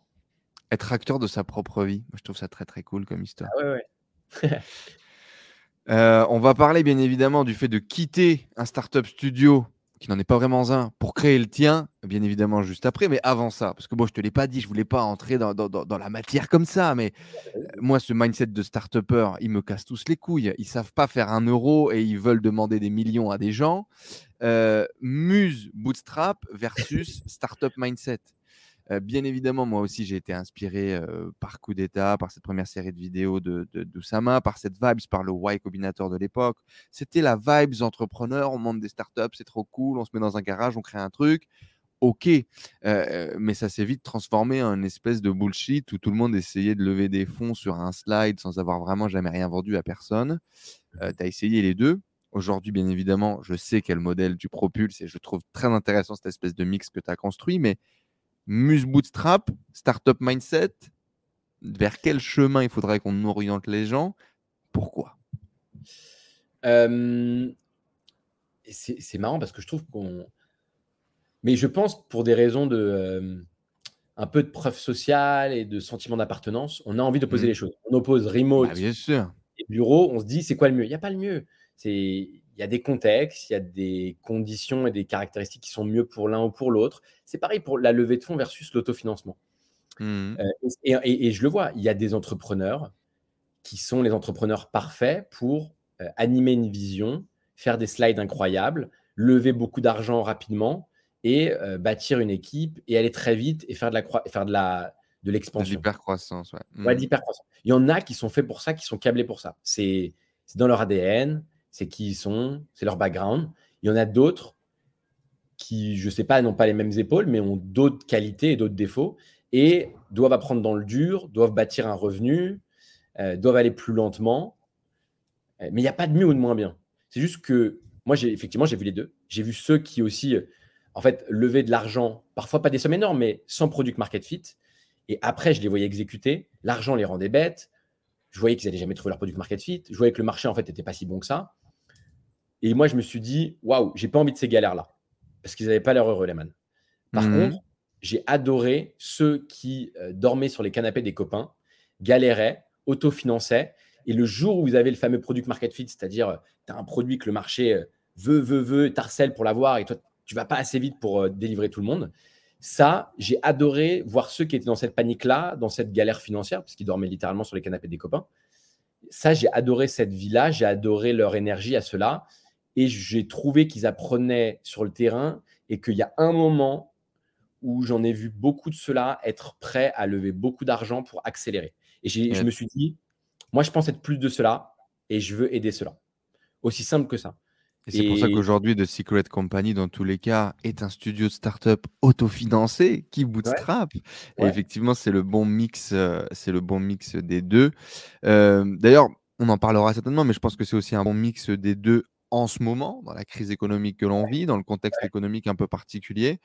Euh, et, on rebondira, à mon avis, pourquoi est-ce que c'est très très pertinent d'abord d'essayer de, de vendre des trucs à des gens avant d'essayer de demander de l'argent à des gens qu'on ne connaît pas. beaucoup d'argent à des gens qu'on ne connaît pas. avant du coup de partir sur ce startup studio, il faut qu'on en parle parce que c'est aujourd'hui une pièce angulaire et de ton business et de comment tu développes et de comment tu travailles. C'est le réseau. Comment est-ce qu'on se construit un réseau? Quand est-ce que tu comprends qu'en fait ta vie, bah, c'est les potes? Et c'est tellement important que en plus de toi vouloir gagner de l'argent, il faut que mes potes ils gagnent de l'argent. Il faut que mes potes soient avec moi. Il faut qu'on vive ce truc dans un putain de bateau pirate à 10 et qu'on kiffe quoi. Quand est-ce que ça, ça prend une part importante de ta vie? Euh, Déjà, à The Family, c'est vrai, je rencontre 3, 4, 5 entrepreneurs qui ont fait des beaux exits. J'en ai trouvé beaucoup euh, que j'ai senti malheureux. Euh, et, je ne leur ai pas posé la question parce que je n'étais pas assez proche d'eux, ni leur, ni leur donner mon ressenti sur le fait que je les trouvais assez malheureux. il y en a 15, mais, mais du coup, j'ai essayé de tirer mes conclusions justement en lisant entre les lignes et en les observant. Et il n'y en a qu'un seul que j'ai trouvé vraiment heureux, avec une, une belle aura, une belle énergie. Euh, c'est celui qui avait gardé la même vie qu'avant, qui avait son scooter cassé, euh, qui avait gardé sa copine, qui n'avait pas changé son, son, train de vie. Hmm. Et je me suis dit qu'il y avait peut-être une réponse là-dedans. Et ce que j'ai, euh, le, lien que j'ai fait, c'était qu'en fait, quand moi j'ai pris mon premier beau chèque là, quand j'ai vendu cette, cette première boîte, j'ai réalisé qu'il y a des moments où j'étais irrité de ne pas pouvoir partir dans certains lieux de vacances ou certaines villas parce que mes potes n'avaient pas les moyens et que je devais rétrograder mon train de vie pour rester avec eux. Mmh. Je l'ai, je l'ai tu, ce truc-là, mais j'ai compris que parfois ça m'irritait. Et ce signal, je me suis dit, OK, à une échelle où on, peut parler de millions d'euros et de dizaines de millions d'euros, voire de centaines, ça doit être invivable et je pense que tu pètes un plomb et que tu changes de cercle d'amis. Or, moi, je trouvais mes amis incroyables. Euh, et je voulais pas le changer. Et donc, l'association, tu vois, de ces deux événements m'a fait me dire, OK, vu que je pense que je vais finir riche, mais aussi broke, mais aussi riche, je pense qu'il va y avoir euh, pas mal de moments où je vais faire banqueroute, riche, banqueroute, riche dans ma vie. Euh, je me suis dit, OK, si je veux kiffer, ça passera forcément avec mes proches et il faut que je devienne riche avec eux. C'est le seul moyen que je sois heureux et qu'on écrive une belle histoire. Comment est-ce qu'on devient un animal social, comme tu aimes à le dire plusieurs fois dans, cette, euh, dans cet échange? Tu dis de base que tu étais plutôt un, enfant timide dans ta tête, dans tes trucs, machin, pas forcément socialement très à l'aise? Est-ce que mmh tu penses que c'est important de développer ces compétences-là? Comment est-ce que tu as fait? Comment est-ce que tu as développé ton réseau? S'il y avait deux, trois tips, hacks, stratégies que tu as pu mettre en place, ça a été quoi? Bien évidemment, l'alcool, le fait de travailler dans le monde de la nuit. Ouais, trucs est, un bonus, est, un bonus non négligeable. Non, c'est sûr, j'ai appris, beaucoup de choses de ce monde-là. qui, qui, a beaucoup de points très noirs aussi. C'est pas un très beau monde non plus. Mais il y a des bonnes choses à prendre, tu as raison. On, l'apprend en mimétisme social, je pense. Je te dis, mon mmh. cousin, je, pense qu'il sait pas ça. et il va peut-être l'apprendre. Notre ami Victor, on t'aime, on t'embrasse. Ça fait partie de deux, trois personnes que j'ai beaucoup observées et que j'admirais et que je voulais être comme eux. Donc c'est la frustration de moi j'ai pas et lui il a et du coup je vais naturellement copier, passer du temps avec lui, m'imprégner. Ouais, moi j'apprends beaucoup par mimétisme. Et ouais, et, du coup c'est vraiment comme ça. Et, après, alors moi j'aime pas du tout le truc de le, ce mot, le mot réseau me fait super peur. Je ne veux mmh. pas activer mon networking. Je suis assez mal à l'aise dans ces trucs-là. parce qu'en fait, je trouve qu'il y a un truc malsain. Je trouve qu'il y a un truc artificiel. Or, mes, tu vois, mes, disons, mes relations business qui m'ont le plus changé ma vie, c'est quand j'ai construit des vrais liens avec les gens où ils m'ont vu au plus bas, ils m'ont vu pleurer, je les ai vus pleurer, on s'est aidé. En fait, et, un truc aussi que j'ai appris à la famille, c'est le, le pay it forward. C'est donner avant de recevoir. Ça, c'est un hack. Et c'est super dur à comprendre, mais une fois que tu l'as compris, je donne toujours avant de recevoir. Toujours. La vie est beaucoup plus facile à et, je pense que le petit tip du coup que vous pouvez directement implémenter, c'est baladez-vous toujours avec une bouteille de rosé. Du coup, c'est ça ton, ton, ton gros trick à toi, euh, Max? je ne pousserai pas à, l'alcoolisme, mais euh, ça peut aider. On va pas se mentir. Euh, en tout cas, le, le, fait d'être plus à l'aise socialement, de t'être développé, ça a changé. Ça a changé ton réseau, ta vie, ta posture. Ouais, ouais, ouais complètement. Complètement. Hein. Euh, j'ai compris euh, qu'en étant euh, fun, la vie était beaucoup plus facile. Déjà parce que, c'est déjà parce que ça t'ouvre des opportunités, les gens te trouvent sympa, veulent passer des bons moments avec toi, ça c'est évident. Mais je, en fait, j'ai réalisé que c'est comme les gens qui se plaignent tout le temps. J'ai des, des connaissances qui se plaignent tout le temps et il leur arrive que des galères tout le temps. Mais qu'en fait, tu as un peu, euh, je crois que je sais pas, je crois qu'il y a un mouvement qui s'appelle, euh, c'est pas l'attraction ou un truc comme ça. et en fait, si tu te plains tout le temps, il va t'arriver que des galères. Si tu es mmh. hyper positif, eh ben en fait, euh, tu attires que des gens positifs et des événements positifs. Et tout ça cumulé avec ce dont je t'ai parlé avant, le fait qu'en fait, tout n'est qu'un dodan sur la route, ça fait que naturellement, je suis devenu hyper joyeux, positif, globalement, et que je pense que c'est peut-être pour ça qui, pour l'instant, actuellement, ma vie est cool. Je vais essayer de le rester faites des trucs, roulez sur les dos d'âne et baladez-vous toujours avec une petite bouteille de rosé. On quitte du coup un startup studio, euh, The Family. Euh, j'ai l'impression, moi, aujourd'hui, avec le Un accélérateur de startup. très différent.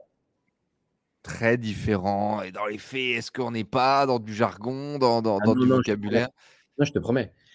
Bien sûr, mais dans les faits, pour, pour les auditeurs qui nous écoutent, pour les gens qui sont complètement néophytes à ce milieu, oui. Euh, tu quittes The Family, accélérateur de mmh start-up, pour mmh créer du coup un startup studio dans lequel tu vas du coup aider les entrepreneurs à notamment trouver leur market fit, les lancer, etc. Euh, moi, j'ai l'impression que The Secret Company, dont The Family est euh, co-founder, avec qui du coup tu as créé cette boîte, c'est un The Family positionné sur une niche différente qui résout des problèmes que The Family ne résout pas. Oui, ça un petit peu, c'est vrai, tu as raison. Euh, à la seule différence, et c'est ce que j'ai beaucoup de mal à faire comprendre, notamment en France, c'est que euh, un accélérateur de start-up, c'est un guichet auquel, donc The Family, c'est un guichet auquel plein d'entrepreneurs qui sont plus ou moins avancés postulent avec leur projet, ont déjà en général quelques débuts de chiffres, un début de produit, et vont euh, donner un, montant minoritaire de leur, euh, de leur, euh, des parts de leur société. Souvent, c'est 3, 5, 7%, parfois 10. Et pour se faire accélérer sur un laps de temps de deux mois, ou en tout cas se faire conseiller, faire partie d'une communauté, globalement. Et donc, c'est du conseil, c'est de l'aide. Moi, dans mon cas, de Secret Company, et c'est vrai que ça peut, tu peux le voir comme une extension de The Family sur un autre métier, une autre niche, je ne sais pas trop comment l'expliquer. Un startup studio, a des idées de startup ou veut s'attaquer à des problématiques marché. Et les équipes de Startup Studio vont, pour chacune des idées de startup ou chacune des problématiques marché, essayer de trouver le meilleur CEO et le meilleur CTO avec qui cofonder ces boîtes. Donc, on n'aide pas des entrepreneurs. Nous, on a plein de gens qui viennent nous voir pour nous disant aide-moi à accélérer ma startup. Je fais non, c'est pas mon métier, c'est pas, pas, pas mon truc. Moi, j'aide pas, pas les gens sur leur idée. Euh, il y a des gens qui viennent me voir, qui parfois sont au tournant de leur vie, là, on peut discuter. Mais moi, ce que j'aime faire, c'est être là le jour zéro, le jour où l'idée, elle n'est pas formée, il n'y a pas de chiffre, il n'y a pas de produit. Euh, The Secret Company, littéralement, c'est majoritairement nos idées, parfois celles de ceux qui viennent nous voir, mais on, est des créateurs. On sort littéralement de terre des, euh, des startups. Euh, Alors justement, on parlait tout à l'heure des défauts transformés en qualité. Mmh tu es unfocus, tu le sais, tu le comprends. Mmh t'aimes lancer des boîtes, mais t'aimes pas forcément les développer, les gérer, les manager. Ouais. Et donc, du coup, je crois d'ailleurs que c'est aussi un pitch que Oussama Hamar avait dit, qu'il aimait bien lancer des idées et, pas forcément les gérer, les développer. il n'était pas le meilleur pour ça. Et je te retrouve un peu dans, dans, ce pitch-là.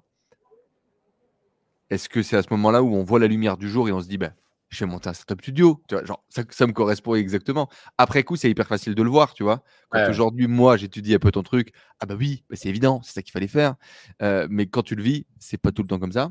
Comment ça s'est passé cette idée? Comment ça devient Comment ça démarre? De... Alors, on va finir par, par pas me croire, mais c'est de la chance. Euh, parce que donc, ça faisait un an que je travaillais en tant qu'employé à The Family. Mmh. Et un jour, on vient me voir, on me dit voilà, bon, les étudiants, c'est bien ce que tu fais, mais ça te prend plus beaucoup de temps, on le sait, c'est un peu un fil rouge, tu t'es installé.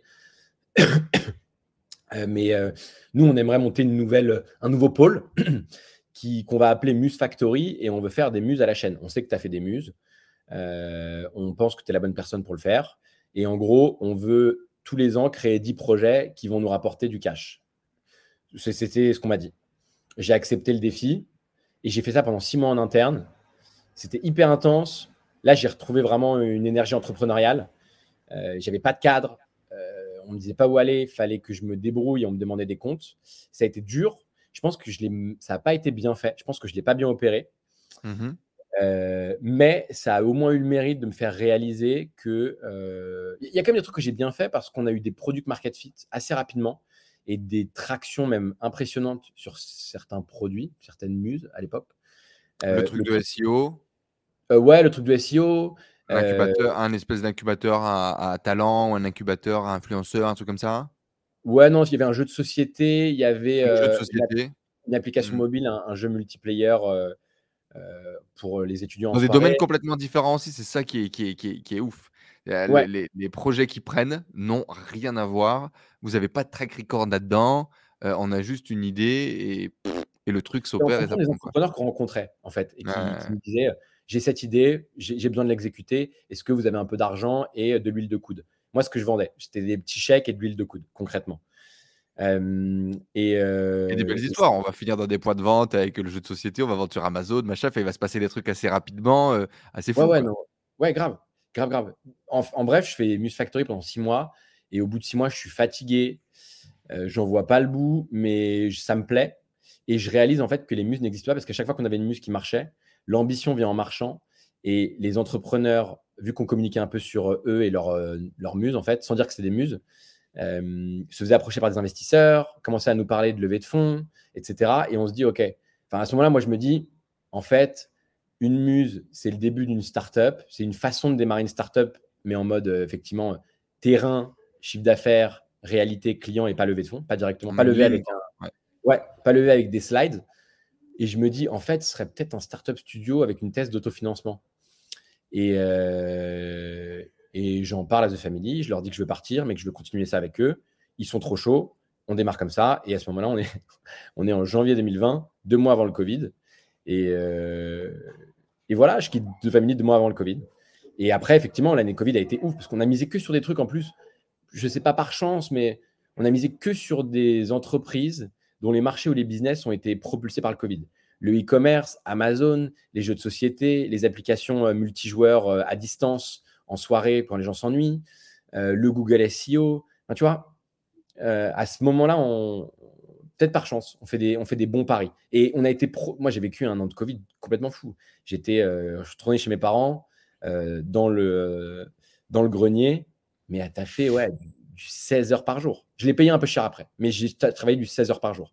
Et ça a été, euh, ça a été fondateur pour The Secret Company. Euh, ça, a, été Ouais, ça a été dangereux pour moi et ma santé.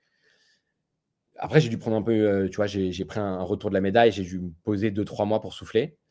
Euh, mais c'était 12 mois qui ont été essentiels pour faire sortir de terre un startup studio, surtout avec le peu de financement qu'on avait. Vu qu'on voulait donner, donner l'exemple, on n'a pas levé des fonds. Donc, Bien sûr, il fallait que ça bootstrap, fallait que ça marche. Tu diras que la première année, tu es à deux doigts d'arrêter deux fois. Mmh ouais. Et que grâce, sous l'impulsion de des échanges que tu as pu avoir avec l'équipe de, The Family, tu lâcheras pas et tu y retourneras. Qu'est-ce qu'on vit à ce moment-là, quand on est au fond du trou? Qu'est-ce qui pourrait te donner envie d'arrêter? Est-ce que c'était le, le Dodan trop gros? Est-ce que c'était le Dodan de trop? Qu'est-ce qui s'est passé? Ouais, c'est tout qui. C'est à l'impression. On commence à rentrer dans une métaphore filée, mon gars, avec ce volume de Dodan. Là, ah. ça non, mais tu as l'impression que ton, euh, ton château de cartes s'écroule. Tu as l'impression que tout explose autour de toi. Mmh. Euh, et il y a des fois, euh, tu es dans une disposition mentale et une fatigue mentale et physique qui fait que même si tu es à l'aise dans le chaos, tu es, fatigué, tu n'as plus envie de ça. Quoi. Trop tiré sur la corde et du coup, tu n'arrives plus à prendre le recul nécessaire. Ouais, ouais. Et tu n'arrives plus à trouver l'énergie de te battre et heureusement, mais vraiment, c'est pour ça que je les cite et, et je les en remercie et, je leur serai fidèle très longtemps. quand tu sens que tu as des gens qui ne te lâchent pas et surtout qui, croient encore en toi, malgré que ça a l'air de péter autour de toi, The Family, mmh. actionnaire de The Secret Company, bah, tu te dis, mais attends, mais si eux, ils y croient, il y a peut-être une raison. S'ils y croient encore. C'est des gens smart. Ouais, exactement. Tu dis ça, ouais, ils ont plus d'expérience que moi. Et tu trouves un sursaut d'orgueil aussi. Tu sais ce que ça fait d'avoir été le loser euh, pendant, pendant un an en soirée. Tu n'as plus envie de l'être. Donc tu te bats. Mmh. Et effectivement, deux fois, je euh, j'ai pas arrêté. Aujourd'hui, la structure est beaucoup plus solide. On est, à l'époque, j'étais tout seul avec The Family. Hein. Maintenant, tu vois, on est 12 euh, dans l'équipe. J'ai fait monter dans le bateau quatre autres associés. Donc, on est six associés avec The Family même ma compréhension de ce qu'est un startup studio, de comment on doit l'opérer, de ce qu'on doit faire, est bien meilleure qu'il y a un an et demi. Au début. Mmh. Mais, euh, mais de l'autre, tu vois, la deuxième fois où j'ai failli arrêter, c'est ça qui m'a fait comprendre que je devais faire monter dans le bateau aussi mes, mes meilleurs amis et qu'en fait, du coup, enfin, un seul CEO euh, et un actionnaire, ça fonctionnait pas. Tu avais besoin de, avais besoin de ping-pong avec des gens, tu avais besoin de te serrer les coudes et j'ai fait euh, rentrer des nouveaux, des nouveaux associés. Ouais, ouais tu avais besoin de partager ce voyage, quoi, tout simplement. Ouais, ouais. Justement, convaincre ses potes à lancer des projets. On dit souvent, n'en parlez pas à vos potes, ne travaillez pas en famille, ne travaillez pas avec vos amis, c'est le meilleur moyen d'un jour euh, créer des divorces. Mmh Et toi, tu as dit, mais non, moi je vais vivre avec eux, on va partager nos slips sales, nos chaussettes sales. Pourquoi est-ce que tu penses que c'est la meilleure idée que tu aies jamais eue?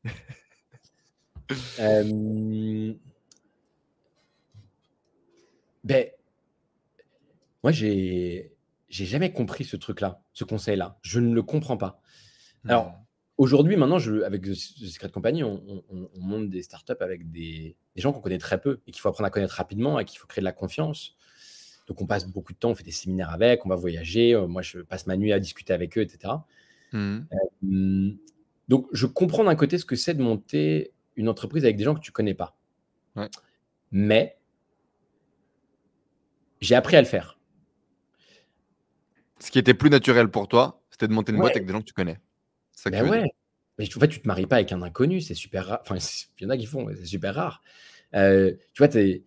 justement, si on est des animaux sociaux, moi, je, quand je me dis, je vais, je vais monter même un groupe de rock, euh, enfin, tu vois, un groupe de musique, euh, aller en soirée, je, me dis, bah, je vais, je vais, je vais appeler mes amis, quoi. Je vais le faire avec eux. Donc, je n'ai jamais compris ce truc-là. Oui, je vois bien le truc du oui, mais si ça foire, vous allez vous engueuler. Ok, bon, bah, de toute façon, les amis, ça va, ça vient. Euh, et qu'en plus, c'est un super test entrepreneurial. Avec les associés de Secret Company, franchement, on s'engueule une fois par semaine. Mais en fait, c'est des engueulades super saines parce que on sait tous qu'on s'engueule parce qu'on a signé pour un objectif commun et qu'on veut gagner. Mais on s'engueule pas pour des, on ne se met pas des scuds dans la gueule à titre perso, parce qu'on a un objectif commun. Et tu vois, ce matin, je regardais euh, un extrait, un Reels euh, sur Instagram, et c'était Asher, le, le podcasteur, le YouTuber, qui, a dit un truc très vrai. Il a très bien résumé la chose. Il a dit on euh, on s'associe pas, on crée pas, on essaie pas, faut pas essayer de créer la meilleure équipe pour réussir. C'est impossible à faire ça. Je l'ai vu, ce, je l'ai vu ce short, je crois. Ok, bah, il faut créer la, l'équipe avec laquelle tu sais que quand ça va être des galères, parce que tu vas en avoir, et des grosses galères, tu vas te mettre autour de la table et tu vas dire, les gars, au fond. On avait signé savait. Pour ça. On, le là. On avait signé pour ça. Et, et, donc ça, moi par contre, je dis, il faut s'associer avec ses amis, il faut leur vendre une seule chose, potentiellement un trésor à la fin du voyage, qui, c'est marrant, il y a une très bonne métaphore de, dans Pierre des sur ça. Sur le fait que le trésor à la fin, quand tu le touches du doigt et que tu as les pièces d'or dans la main, tu te rends compte que c'était pas ça le trésor et que c'était l'aventure. J'y crois beaucoup. Mais mes amis, quand je les fais monter dans le bateau, je leur dis je crois qu'il y a un trésor à la fin. J'y crois beaucoup. J'espère, je nous le souhaite. Mais je te vends que du sang et des larmes. Ça va être très dur. Ça va être très, très dur. Tu signes ou tu signes pas? Au moins, les gens connaissent les conditions. Si ça part en sucette, tu leur rappelles les conditions. Est-ce que tu regardes un petit peu les animés, les mangas? Est-ce que c'est quelque chose que tu aimes bien? Je n'ai pas cette passion, mais je la découvre parce qu'on m'a dit que notre aventure de Secret Company ressemblait beaucoup à One Piece. Donc, bah oui. Euh, et donc, du coup, effectivement, donc le fameux le ah. One Piece. Ouais. Euh, il y a beaucoup de gens qui disent que bah, la fin de l'animé, parce que c'est un manga aujourd'hui, je sais pas, il y a genre 1000 épisodes, ça dure depuis des années, tu vois, et on serait visiblement qu'à 50% de l'histoire, etc. Et il paraît du coup que la fin de ces genre 20 ou 25 ans, tu vois, d'animé, c'est bah, en fait, les gars, le trésor, il n'existe pas et tout le trésor, c'est les 2500 épisodes que je viens de vous sortir. Donc, on verra bien la philosophie sur laquelle ça finira mmh. dans 10 piges. Mais effectivement, j'aime à y croire. Pour ceux qui aiment lire et qui aiment le développement personnel, Paulo Coelho, l'alchimiste, ou Full Metal Alchimiste pour tous les fans d'animé également, euh, vous racontera une histoire potentiellement similaire. Tout le monde voit midi euh, euh, à sa porte, à sa montre ou à son horloge. pourquoi est-ce que du coup bootstrapper des boîtes et sortir de cette frénésie des levées de fonds, c'est une bonne idée? Et encore plus en ce moment dans la trends économique à laquelle on est pourquoi est-ce que ton idée est une bonne idée? Je suis quand même un suceur, moi, d'un point de vue journaliste. Tu sais, là. Alors, franchement, pourquoi est-ce que tu es un génie? Non, mais sans déconner, raconte-le nous. Non, mais ça, je pense que tu pouvais peut-être le pressentir, le prévoir au moment effectivement du first Covid. Mais pourquoi, entre guillemets, ça n'a jamais été aussi valable maintenant, quoi? Non, mais c'est de la chance. Hein. Là, je peux me pavaner. Oui, Alors, par contre, par contre, qu'on se le dise quand même, ça fait une heure et demie qu'on parle de chance. À un moment donné, Max, quand il y a quelqu'un autour de toi qui te raconte ce truc et te dit Tiens, là, j'ai eu de la chance. Au bout d'un moment, quand la chance se répète, on appelle ça comment? Comment tu appelles ça, toi? Quand il y a plein de coups de chance comme ça bah, Le, karma, tu vois, essayer de donner beaucoup avant de recevoir, essayer d'être positif, essayer d'aider, essayer d'amuser tes proches, donner de l'amour en espérant en recevoir. Je, pense que c'est. Je pense que c'est réel. Je pense que ça ne s'explique pas scientifiquement, mais ça peut s'expliquer spirituellement. J'y crois beaucoup. Donc, euh, ben voilà, vous avez les quatre tips à, sortir de cette euh, entrevue. Euh, merci bientôt. Florent Pagny l'avait chanté dans les années 90. donner, donner, donner. Non, qu'est-ce qu'il a autre chose. Je crois que c'est l'héritage. Florent Pagny, ouais, ça, il chantait donner sans attendre en retour. Et, là, donner, donner, Dieu vous le rendra. C'est ah un autre ami. C'est Enrico. oui, c'est Enrico. non, mais c'est vrai. Mais du coup, moi, je fais très attention à mon karma mais non, mais quand je dis c'est de la chance, c'est que aujourd'hui je peux me pavaner et dire ok, tout le monde galère à lever des fonds. ouais, tu peux dire, hé les gars, ah, je le sais. Mais ouais, mais ce serait mentir. C'est juste que je suis rentré dans l'entrepreneuriat par la porte des muses. Je ne savais pas ce que c'était les muses. Donc j'ai toujours été très concentré sur mes clients, mon chiffre d'affaires. et aujourd'hui, j'ai monté un startup studio qui a une thèse d'autofinancement, de, bootstrap. Ce serait facile de se pavaner. La vérité, c'est que je ne sais pas trop comment j'en suis arrivé là. Il faut le dire aux gens. Euh, faites, des, en fait, faites des trucs et il vous arrivera des choses.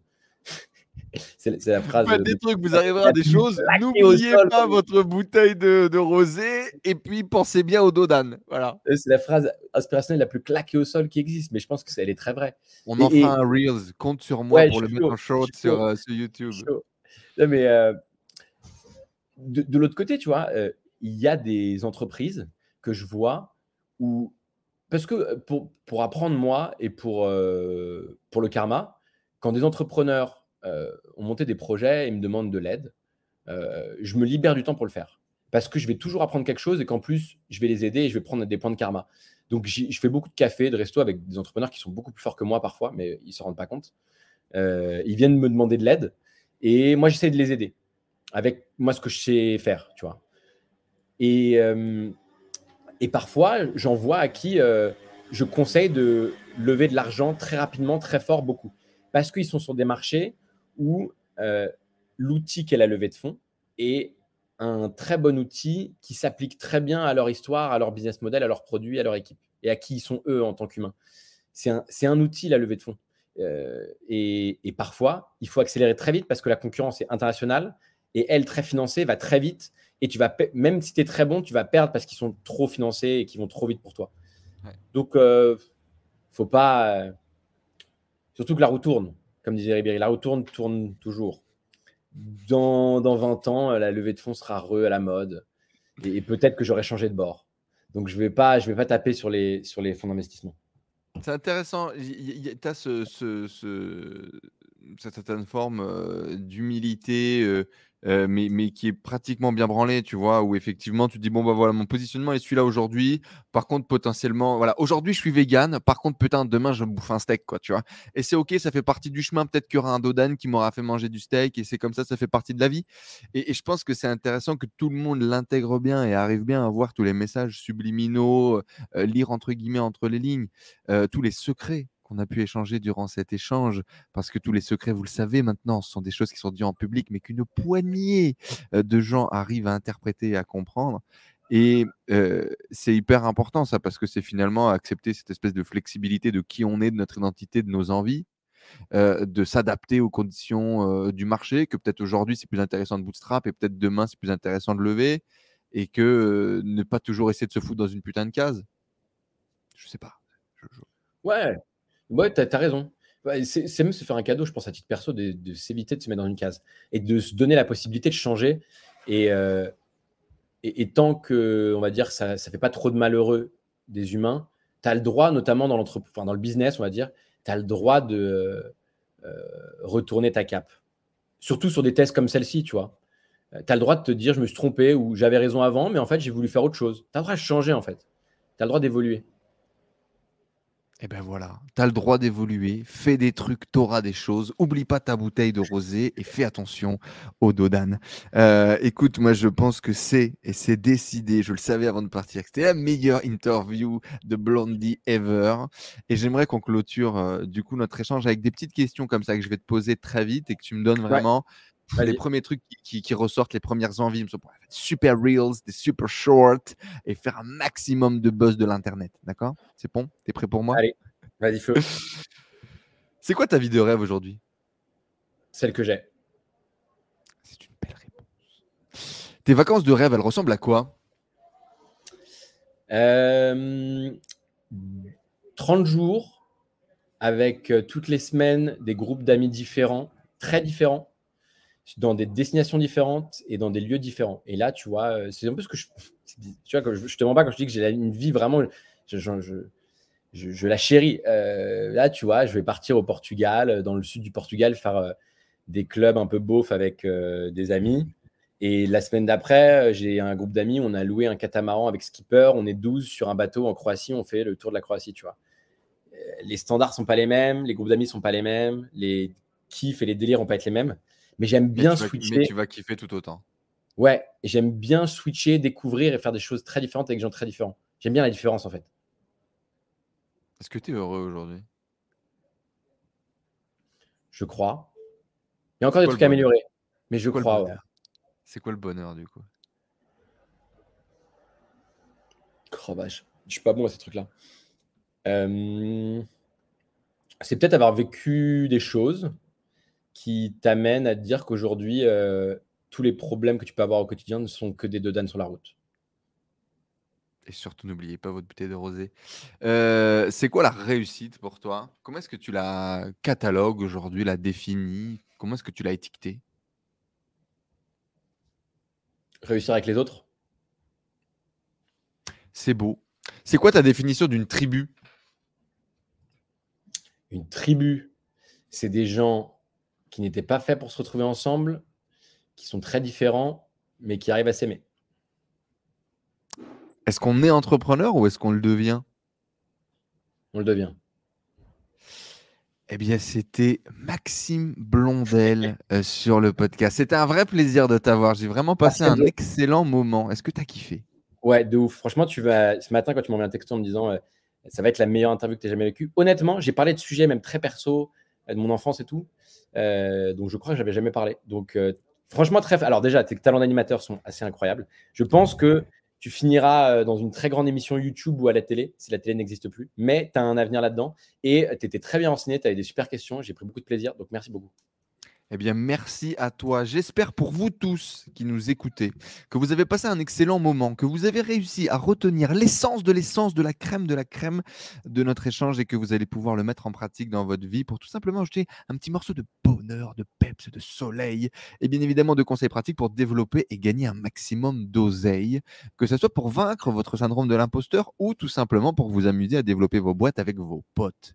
Bien évidemment, tous les liens pour découvrir le quotidien de The Secret compagnie euh, qui était ben, avec nous aujourd'hui tout au long de cet échange. Les liens sont dans la description juste en dessous. Si vous avez suivi ce podcast jusqu'au bout, vous mettez dans les commentaires les secrets sont les choses partagées en public que très peu d'élus comprennent. Vous mettez cette phrase dans les commentaires. Les secrets sont les phrases partagées en public que, très peu comprennent, que uniquement les élus comprennent. Vous mettez ça en commentaire. Si vous êtes sur euh, Apple Podcast, ben vous mettez 5 étoiles et puis la petite review avec le petit texte. Et ça voudra dire que vous faites partie des vrais, voilà, des élus justement, qui ont compris les petits secrets partagés et cachés. Bien évidemment, on vous aime. Merci beaucoup d'avoir suivi cet épisode. Merci beaucoup d'être avec nous au quotidien toutes les semaines pour ces parcours d'entrepreneurs incroyables. Euh, Blondie, on te retrouve euh, bientôt dans de prochaines aventures. Euh, bien évidemment, on aurait pu dire que c'est des dizaines de millions d'euros générés aujourd'hui avec The Secret Company, que c'est un succès incroyable, que les femmes font la queue à l'appartement pour pouvoir ne serait-ce que toucher de près ou de loin le succès qui vous guette. Mais on en parlera peut-être dans un prochain épisode. Allez, avec plaisir. Merci Enzo. Merci à tous. merci beaucoup. Merci tout le monde. Ciao, ciao. Bye.